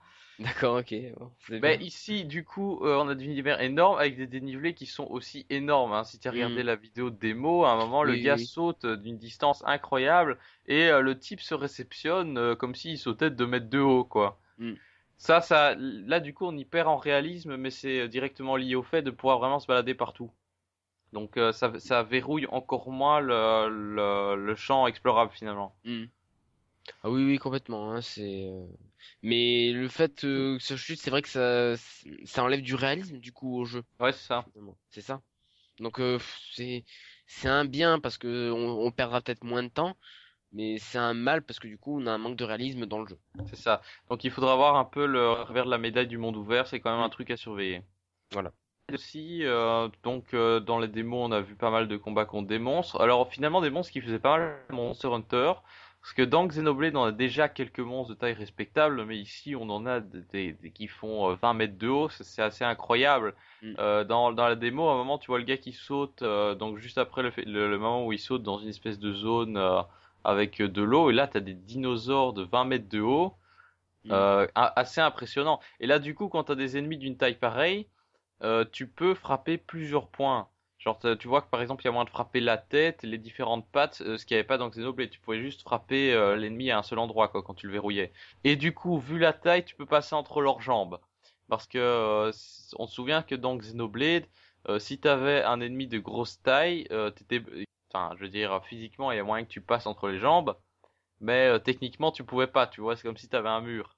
Hmm. Donc, donc ici c'est un bug qui a qui a été réglé, euh, Ouais. qui rend le truc encore plus impressionnant et qui donc renforce le côté Monster Hunter du jeu. Oui, oui. Ouais, je vois, je vois ce que tu veux dire. ouais. Et alors en ce qui concerne euh, l'intelligence artificielle des monstres, euh, donc les monstres ce sera comme dans Xenoblade, il y aura différents types de comportements. Euh, donc dans Xenoblade tu avais par exemple des ennemis qui attaquaient à vue, donc dès qu'ils te voient, euh, qui sont d'un niveau plus élevé, ils vont t'attaquer spontanément. T'en as d'autres qui attaqueront au bruit, c'est-à-dire selon la vitesse à laquelle tu passes. Euh, Il y en a qui seront euh, grégaires, c'est-à-dire que euh, dès que tu attaqueras un génère, ils vont venir t'attaquer en masse aussi. Donc euh, ça c'était un point intéressant de Xenoblade euh, qui, euh, qui est toujours présent. D'ailleurs euh, on peut le voir directement en verrouillant le monstre, hein, euh, c'est une information visible. Euh, si on va plus maintenant dans le gameplay des combats, euh, donc on, on se trouve sur du Xenoblade euh, principalement, mais avec pas mal d'améliorations et euh, finalement une complexification du gameplay. Donc euh, on retrouve la palette d'art euh, qu'on avait dans Xenoblade, dont on a parlé tout à l'heure, sauf que ici on aura deux modes de combat. Donc on a un mode à distance euh, où on pourra frapper de loin d'un fort et un mode mêlée où on pourra frapper du coup euh, on aura euh, moins de distance pour utiliser les arts mais on fera on frappera plus fort.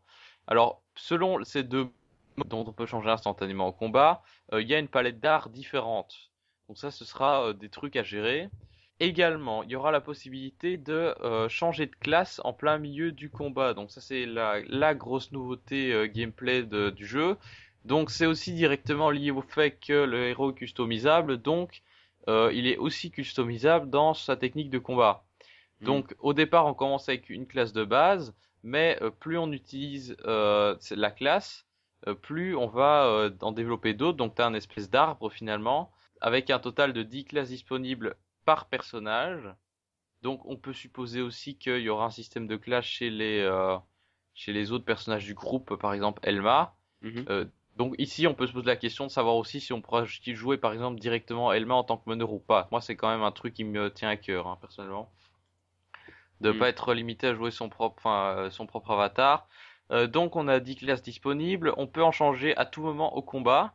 Classe a sa palette d'arts et les arts que vous avez débloqués dans une classe peuvent être utilisés dans une autre classe.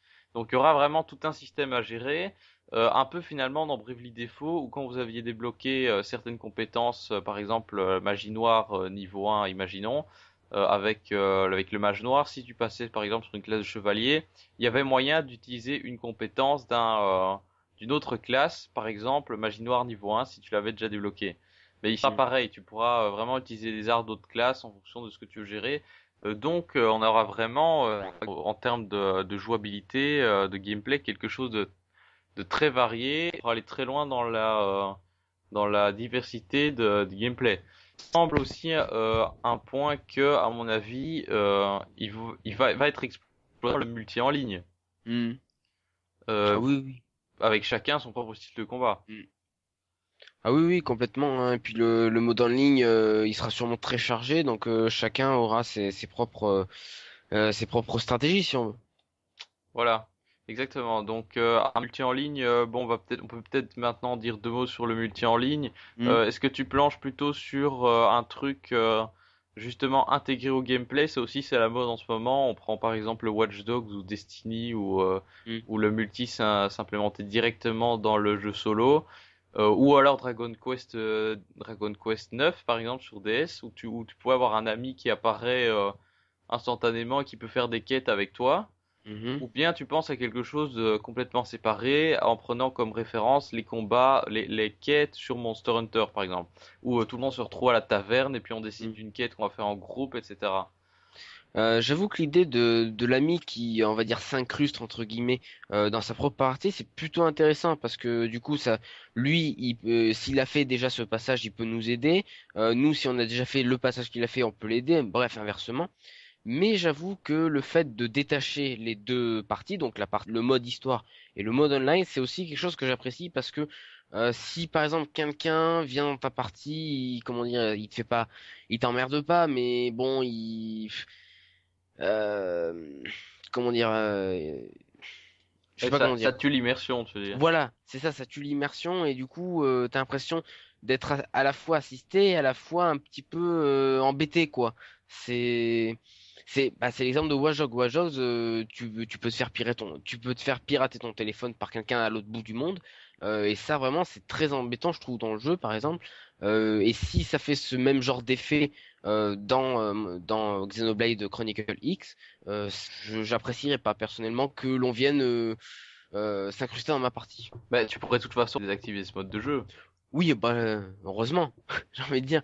Mais euh, mais oui, ap- après pourquoi pas euh, ce serait ce serait limite possible de faire les trois. Hein, Oui, côté. oui, ça aussi. Mais euh, tu penses, euh, tu penses qu'ils vont faire quoi en fait, au-delà de ce que tu veux, euh, Oui. réal- d'un point de vue réaliste? Je t'imagines? Hum, moi j'imagine euh, le détachement. Je pense le détachement, ouais. Ouais. Parce que euh, le fait que les gens s'incluent dans les parties solo, c'est c'est que- c'est quelque chose que les joueurs appr- apprécient pas trop quoi. Donc je pense qu'ils vont détacher les deux. Ouais, ça aussi, euh, ouais, ça je pense aussi. Mm. Euh, après, être cas ne m'étonnerait pas non plus, hein, euh, puisque c'est Mm. vraiment dans l'air du temps. Mm.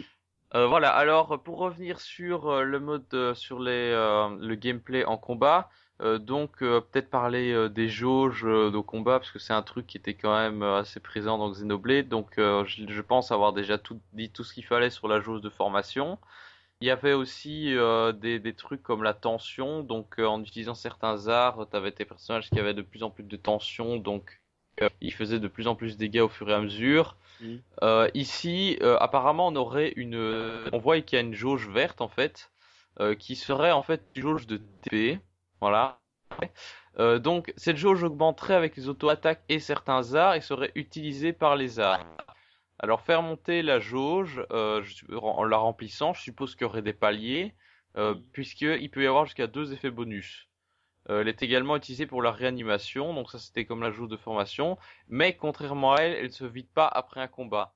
Euh, donc dans Xenoblade, euh, dès que tu avais fini un combat et que tu avais une jauge de formation élevée, elle se vidait progressivement, donc tu avais envie de sauter rapidement sur un autre ennemi, si tu voulais pas qu'elle se vide. Mhm. Ici, ce sera pas le cas, donc on sera sans doute un peu plus posé. Euh, ce qui est pas plus mal non plus parce que vu la taille du monde ouvert, euh, les ennemis vont pas être trop trop rapprochés non plus. hein. Donc, euh, par contre, la question qu'on peut se poser, c'est bah, y aura-t-il encore des enchaînements? Euh, A priori, c'est un point du gameplay qui a été retiré. Ah, dommage. Bah oui, bah vu vu le, Enfin, vu la complexité qui a été ratée, je Mhm. pense pas qu'ils vont garder ce point-là. En tout cas, c'est pas un point qu'ils ont mis en avant. Par contre, c'est vrai que c'était un truc intéressant sur Xenoblade. Mais bon, Ouais. sur Xenoblade, ça avait un intérêt puisque c'était, euh, enfin, quand la manière dont on le présente, ça servait surtout à faire chuter les mécons et à les frapper après. Mais vu qu'ici t'as plus de mécons ou d'ennemis qui, euh, qui sont spécialement résistants, a priori, peut-être qu'ils ont Mm. trouvé qu'il y avait plus d'intérêt. Après aussi, ça peut éviter le bourrinage du bou- des, des boutons, quoi, entre guillemets.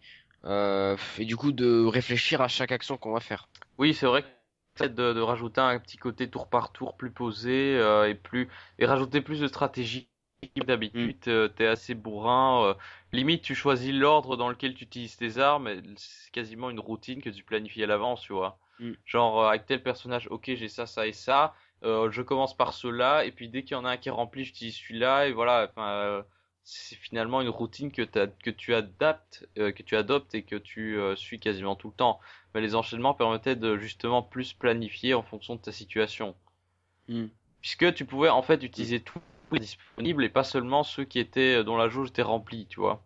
Mhm. Donc euh, ça, ça c'est stratégique. Bon voilà, euh, on verra dans concret si euh, ce sera vraiment pénalisant. Euh, alors euh, autre chose à dire sur cette jauge, c'est que euh, vu qu'elle est utilisée par certains arts, euh, ou peut-être tous même, euh, à mon avis, c'est comme ça qu'ils vont faire pour éviter que par exemple tu utilises tous les arts d'une classe et puis tu changes et tu aurais tous les autres disponibles, tu vois. Parce que Mhm. euh, comme ça, euh, tu vides ta jauge en utilisant des arts et à un moment t'es bloqué, tu vois, tu dois attendre qu'ils Oui, se oui. remplissent. Si- sinon, ce serait trop facile. Par exemple, t'as débloqué Ah les bah. 10 classes, tu changes de classe à chaque fois et puis t'as de Ouais. 8 disponibles. Oui, oui, non, ce serait trop facile, ce serait, ce serait complètement cheaté, quoi. C'est, non, non. Non, faut, faut que ça soit progressif, disons. Oui, c'est ça. Faut- À à mon avis, c'est comme ça qu'ils vont le gérer. hein. Mais ça, ce sera une bonne chose, hein, je pense. Hein. Oui, oui, je pense aussi. Voilà. Euh, alors, on a toujours des QTE.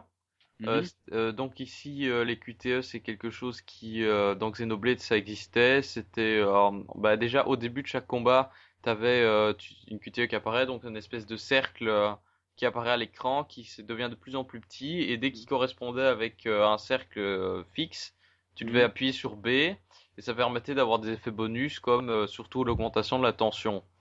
Euh, ici, on, on retrouve toujours les, les mêmes QTE. Bon, c'est pas des éléments gênants, ça rajoute un peu tes réflexes au jeu. C'est pas, ça va, c'est pas plus mal. Et évidemment, ces QTE servira à augmenter quelque chose qui s'appellerait le Soul Voice, qui, à, à mon avis, serait quelque chose comme la tension dans Xenoblade. Et qui aurait que le nom, le Tension, nom changé. c'est- c'est-à-dire tension.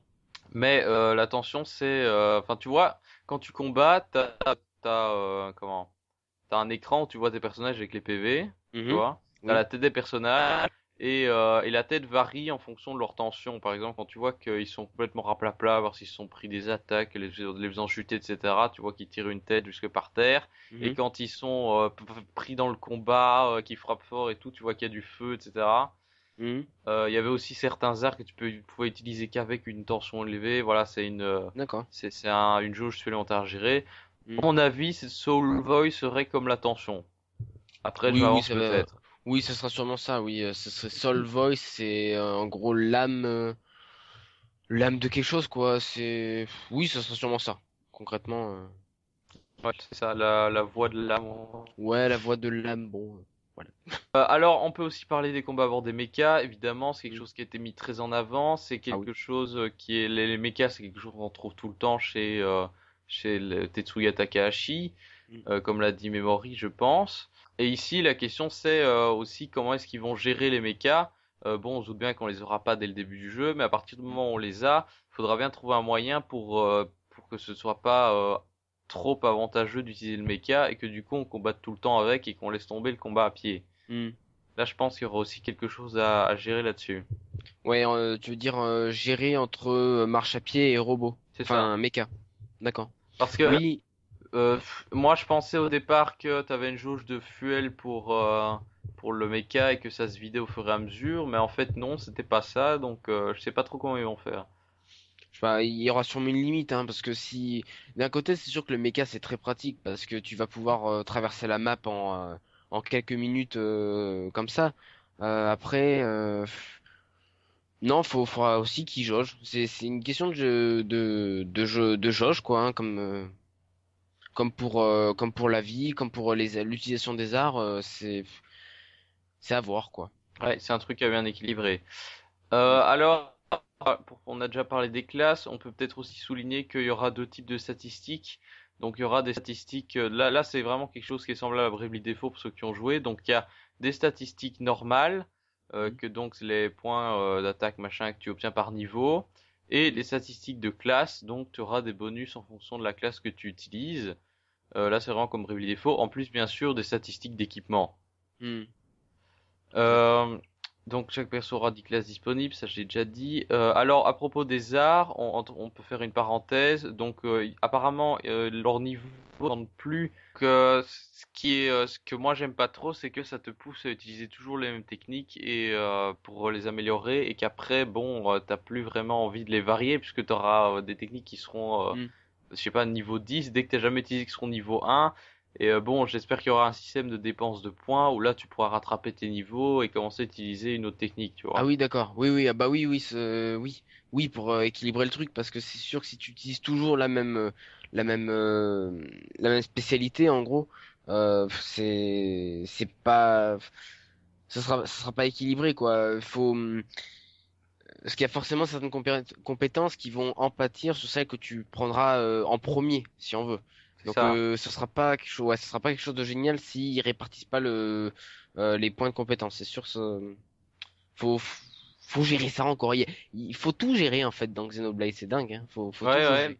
Bah ici, euh, ici on a eu des trucs qui existaient, mais euh, on n'a pas eu vraiment l'occasion d'avoir beaucoup de retours de gens qui ont testé. On a eu de retours d'un démonstrateur, donc euh, Mm. finalement c'est pas, on, on connaît les différents trucs, mais on ne sait pas si ça marche bien. Donc euh, ça, ce sera vraiment à, euh, à voir euh, en jouant dès que le jeu aura une démo utilisable par euh, un grand nombre de journalistes, quoi. Et encore, Mm. puisqu'ils pourront faire qu'une partie du jeu, donc ils pourront pas avoir d'avis sur la longueur. Voilà, je pense qu'on a fait le tour de tout ce qu'il y avait à dire sur le gameplay. On a déjà parlé du multi en online, mais voilà, donc on peut peut-être parler donc de la couverture médiatique pour euh, pour ce jeu. Donc finalement, euh, qu'est-ce que Nintendo nous en dévoilé euh, en récapitulatif? On a eu euh, trois trailers et euh, trois euh, trois trailers de gameplay, enfin trois Mhm. phases de gameplay. C'est Euh, ça, ouais. On a eu quelques infos glanées par-ci par-là, c'est-à-dire euh, par exemple que Monolith recrutait des gens pour, pour un, un truc en ligne, euh, Mm. et puis euh, puis pas grand-chose d'autre finalement. Mm. Donc euh, bon voilà, au niveau de- du marketing, Nintendo il reste assez prudent pour le moment, ce qui laisse présager une sortie dans un futur plutôt lointain. Mm. C'est là, c'est quasiment certain qu'on l'aura pas avant 2015. Euh, Ah oui, ça c'est sûr. Hein. Donc toi tu sûr. toi tu pensais à l'été 2015. Oui, je pensais à l'été 2015 parce que ils aiment bien faire ça, Nintendo. Pour le Japon, dans un premier temps, hein, je parle. Après, pour chez nous, euh, fin 2015, oui, ça, ce sera sûrement, euh, sûrement ça. Pour la localisation, la, la- la traduction de tout ce qu'il y a à traduire, parce que ça doit être un boulot monstre. Euh, j'espère qu'ils ils mettront pas euh, un an, un an et demi comme ils ont fait avec Xenoblade Chronicle. Mais, euh, mais concrètement, oui, il faut espérer fin 2015 euh, chez nous. Mm. mon avis, il arrivera chez nous plus vite que qu'on ne le pense, puisqu'il a quand même été beaucoup plus. Enfin, il y a eu Nintendo a communiqué plus en Occident pour Xenoblade. Mm. Pour Oui, c'est vrai. En Occident pour Xenoblade avant la sortie japonaise, qui en a entendu parler quoi, pas grand Mm. monde. Hein. C'est vrai, oui. Ah oui, parce que c'est c'est vraiment euh, les Européens qui ont demandé le jeu à être localisé. Donc là, Nintendo euh, veut, veut leur prouver qu'ils qu'ils ont été entendus et qu'ils auront bien la suite euh, en temps et en heure.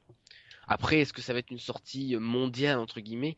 Euh, ça, c'est moins sûr. hein. Je pense Ouais, que ouais, ce vrai. sera vraiment une sortie décalée. Je pense qu'il y aura une sortie décalée. En tout cas, c'est beaucoup plus pensé dans l'international. hein. Oui, oui. Voilà. Alors, euh, en ce qui concerne la couverture maintenant par les médias, euh, les médias qui ont assisté au Nintendo Direct, etc. Mm. Euh, bon, on peut quand même être un peu déçu parce que euh, il faut dire ce qui est. Euh, le, le, à l'E3 dernier, le jeu avait pas fait une sensation extraordinaire. Ben, disons que, disons qu'à le 3 dernier, le jeu qui avait fait surtout sensation, c'était la, comment dire, le, le teaser de Zelda, quoi. Ouais, mais je veux dire, enfin, le 3 précédent plutôt. Veux Ah, dire, le le premier 3 E3, précédent. on en a parlé. Ouais. Euh, Il y avait, euh, il y a pas, cette E3 a pas été considéré comme euh, un, un grand cru parce qu'il était complètement éclipsé. Cette fois, Oui, c'était Mario Kart 8 Et oui. qui a été annoncé euh, Ah oui, en grande pompe. Mm. Euh, T'avais Super Mario 3D Land contre toute Mm. attente. 3D Et- World. 3D World, oh, je confondrais toujours les deux. et, et bon, pas grand monde a parlé des Xenoblade Chronicle X à part les, les fans de RPG. Et euh, on a eu le remake euh, cette année en pire, puisque euh, ici, Ah oui. bon, on n'arrêtait pas de parler de l'annonce d'un Zelda. Ici, on a eu une espèce de vidéo de, de 20 secondes, c'est ça? Oui, c'est ça. Et une image de monde ouvert qui bougeait vaguement. Mm. Mais rien que ça, ça a tellement déchaîné les passions des fans que les fans, même les fans de RPG étaient pour la plupart Mm. focalisés sur le Zelda. Alors, alors qu'on n'avait pas vu grand chose, mais qu'il y a un, un buzz incroyable là-dessus. euh, ils ont euh, Onuma qui a aussi fait un peu son show, hein, avec son claquement de doigts. Oui, euh, bah ça c'est, c'est, je, je pense, c'est un des claquements de doigts que tout le monde va retenir cette année. Hein. Oui, c'est ça, mais du coup, ils ont pas vraiment fait de, de, show pareil pour Xenoblade. C'était juste Mm. euh, balancer un trailer comme ça et euh, en parler aux trios de manière assez Ah oui. confidentielle. hein. Moi, j'ai eu. au départ, d'ailleurs, j'avais vu que la première vidéo et il a Mm. fallu que je cherche vraiment parce que j'avais entendu qu'il y en avait deux pour trouver la deuxième. Ah oui, parce que même pour retrouver les vidéos de Treehouse, euh, les Treehouse Live, euh, c'est pas facile, hein. Pour trouver vraiment des moments précis, euh, c'est pas fastoche. Mais non, d'un côté, Nintendo, ils ont bien, ils ont couvert Xenoblade Chronicle X correctement cette année, je trouve, à l'E3, avec notamment euh, 1h20 quand même. C'est pas mal de gameplay de euh, au Treehouse. Ceci dit, même- ceci dit, il y avait deux fois la même chose, hein, puisque la deuxième vidéo Oui. de gameplay, c'est la même, c'est la même démo, mais qui, où il fait un truc un peu différent et où il prend une fille comme personnage principal, quoi. D'accord. Ouais, après, donc c'est la même chose, mais concrète- concrètement, c'est vrai que 40 minutes de gameplay, euh, c'est pas inédit pour un E3, mais c'est quand même pas mal. Moi, je trouve, hein. Après, c'est sûr, c'est le début du jeu, mais pff, moi, franchement, ils, ils ont bien couvert. Après, faut voir euh, dans le futur, parce que dans le futur, euh, s'ils font pas un Nintendo Direct spécial euh, Xenoblade Chronicle X, Ouais, euh, non, ça va vraiment passer à la trappe. Il ouais, faut vraiment passera qu'il à la fasse un événement qui est focalisé dessus pour attirer l'attention. Parce Oui. que là, euh, tout ce que, avec tout ce qu'on a eu pour le moment, c'était à chaque fois qu'on avait des infos dessus, c'était éclipsé par autre chose de plus gros. Alors, généralement, ce qui marche euh, en, ce- en ce moment et même euh, depuis quelques années, c'est que Nintendo pourrait proposer, par exemple, aux, aux joueurs lambda de d'avoir un personnage dans le jeu, mais un, un PNJ, par exemple, tu vois? Ah ce que ouais je veux dire? À son nom. Ah oui, d'accord. Tu vois, ça, ça fait de la bonne pub en plus. Ils avaient fait ça d'ailleurs pour Watch Dogs, ça leur a fait une pub d'enfer, et si Nintendo fait un truc comme ça, ça peut être vraiment pas mal. Ouais, et en plus, et en plus, c'est sympa, quoi, je sais pas. euh, rends compte, t'as, t'as ton propre pseudo dans le jeu, c'est, quand même énorme. Pseudo, euh, bon, un personnage avec pseudo, ça me choquerait, hein. euh. Bah, Des avec un pseudo, avec Non, un pseudo Pingoléon, c'est sûr que ça choquerait dans Xenoblade. Oui. Oui, non, euh, moi, les, les personnages avec des pseudos, ça me choquerait. Mm. Euh, pff, on ferait un coup de promo, mais en même temps, ça, ce serait un peu euh, de la prostitution, peut-être. euh. Ouais, c'est non, c'est ouais, c'est un coup mar- c'est un coup marketing quoi. hein. C'est un coup de pub et puis Bah, voilà. pour, pour moi, ça ça parler dénaturait, ça dénaturait le jeu. Franchement. Ça- Au moins, ça ferait parler du jeu. oui, ça- ferait parler serait du jeu, ça mais ça serait le- dénaturait, quoi. Mm. Ah, mais je suis complètement d'accord. oui. Donc, euh, moi, je suis pas vraiment pour euh, ce genre de truc. Mm. Euh, après, euh, en ce qui concerne les médias, les, donc les fans, ils étaient un peu clipsés, et en ce qui concerne les médias, euh, c'est complètement pareil. Je prends Ah pour exemple deux magazines euh, qui ont traité de l'E3. Euh, si je prends Jeux Vidéo Magazine qui a fait un dossier, euh, oui, bon, il faisait des, des, des dossiers de deux pages sur euh, Call of comme d'habitude. Euh, Ah oui. Et puis euh, en ce qui concerne Nintendo, oui, t'avais euh, de- une page sur Zelda alors qu'il y avait rien à dire dessus. Mm. Et puis t'avais euh, une demi-page pour Xenoblade Chronicle X. Finalement, ils en disaient pas grand-chose euh, comparé à tout ce qui est présenté. Et alors pour JV Le Mac, qui est pourtant un magazine que j'estime beaucoup, c'était encore pire puisque sur les euh, quatre pages consacrées à Nintendo, euh, tu as le, jeu qui est cité une fois. Mm. Oui, c'est vrai que c'est dommage parce que euh, je d'un côté, j'avoue qu'il y avait un, énorme engouement vers euh, le nouveau Zelda. C'est vrai, c'était un truc énorme, machin bidule chouette. Mais c'est vrai que c'est dommage que les médias, les, euh, la presse euh, internet et la presse, euh, je- la presse papier, si on veut, se soient vraiment concentrés que sur ça et pas sur Xenoblade, par exemple, qui a donné plein de détails durant cette 3. Ça. Et du coup, c'est passé à la trappe. Les gens l'ont pas oublié, mais disons que Il y en a qui n'en ont même pas entendu parler à cause mais de tout ça. le truc qui a été fait pour Mm. Zelda. Exactement. D'ailleurs, c'est exactement un reproche que je, je ferai à Nintendo euh, durant le, dernier Nintendo 3DS Direct. euh, Il y a eu l'annonce quand même énormissime de Shulk dans Smash Bros. Sauf que, bon, 10 minutes après, ils ont annoncé la New 3DS et Shulk est complètement passé à la trappe. hein. Personne n'en a parlé après. hein. Bah, Alors que c'était la- technique. Oui, il avait fuité, je suis d'accord. Ouais, mais c'était quand même le, la confirmation qu'il fallait, qu'il fallait, quoi. Mais euh, c'est- c'est-à-dire que c'était quand même un truc que les, les fans, enfin pas les fans, mais les gens qui faisaient des pronostics euh, ont quand même pronostiqué sur Shulk assez tôt. Mm. Euh, ils ont pronostiqué sur les ce qui était complètement stupide d'ailleurs. Je Oui. ne sais pas qui a eu cette idée débile, mais euh, ils ont bien fumé. ouais. Euh, pareil, bon, pour le, pareil pour le chien de Duck Hunt. hein. Oui, le chien de Duck Hunt, ça par contre, ça s'est révélé vrai. Hein. Enfin, Oui, c'est pas encore, mais c'est quasiment sûr vu que les fuites euh, ont l'air très très très fiables. Mm. Euh, donc euh, donc euh, voilà, euh, on en a déjà parlé avant avec cette histoire de, de fuite. Donc la confirmation, voilà, oui, le trailer en voit plein dans la gueule pour les fans, mais Oui, euh, oui. pour les, les autres joueurs de Smash Bros, euh, ouais, bon, ok, confirmation. Ça, en fait, ça a surtout confirmé que les fuites étaient vraies. Hmm, c'est ça le problème. plus qu'autre euh, chose. Mais Nintendo a quand même réussi à faire parler de, de Shulk dans la mesure où ils ont annoncé en même temps un premier jeu exclu New 3DS qui est Xenoblade Chronicles, qui euh, d'un côté euh, tout à fait ludique n'a aucun intérêt. Ah oui. La version Wii est mieux, on en a déjà parlé, mais d'un point de vue marketing, c'est intéressant parce que ça fait parler de Shulk, ça fait parler de Xenoblade, euh, ça leur fait un argument à la con pour la New 3DS. Mm. euh, et euh, et ça, ça permettra surtout aux Voilà. gens qui n'ont pas fait Xenoblade de découvrir ça sur une console portable à plus grand public et d'après peut-être s'orienter sur une Wii U et sur Xenoblade Chronicle X. Alors par contre, attention, il faut vraiment qu'ils fassent très attention à la date de sortie de euh, la version New 3DS. Parce que le problème qui va se passer, c'est qu'il y a forcément l'une des deux versions qui va soit passer à la trappe, soit on va moins entendre que l'autre. Moi, je pencherais presque plus euh, que la version New 3DS pourrait faire plus parler d'elle que la version Wii U. Non, mais ça j'y crois pas. Parce que à mon avis, la New Mais- 3DS, elle va venir assez proche.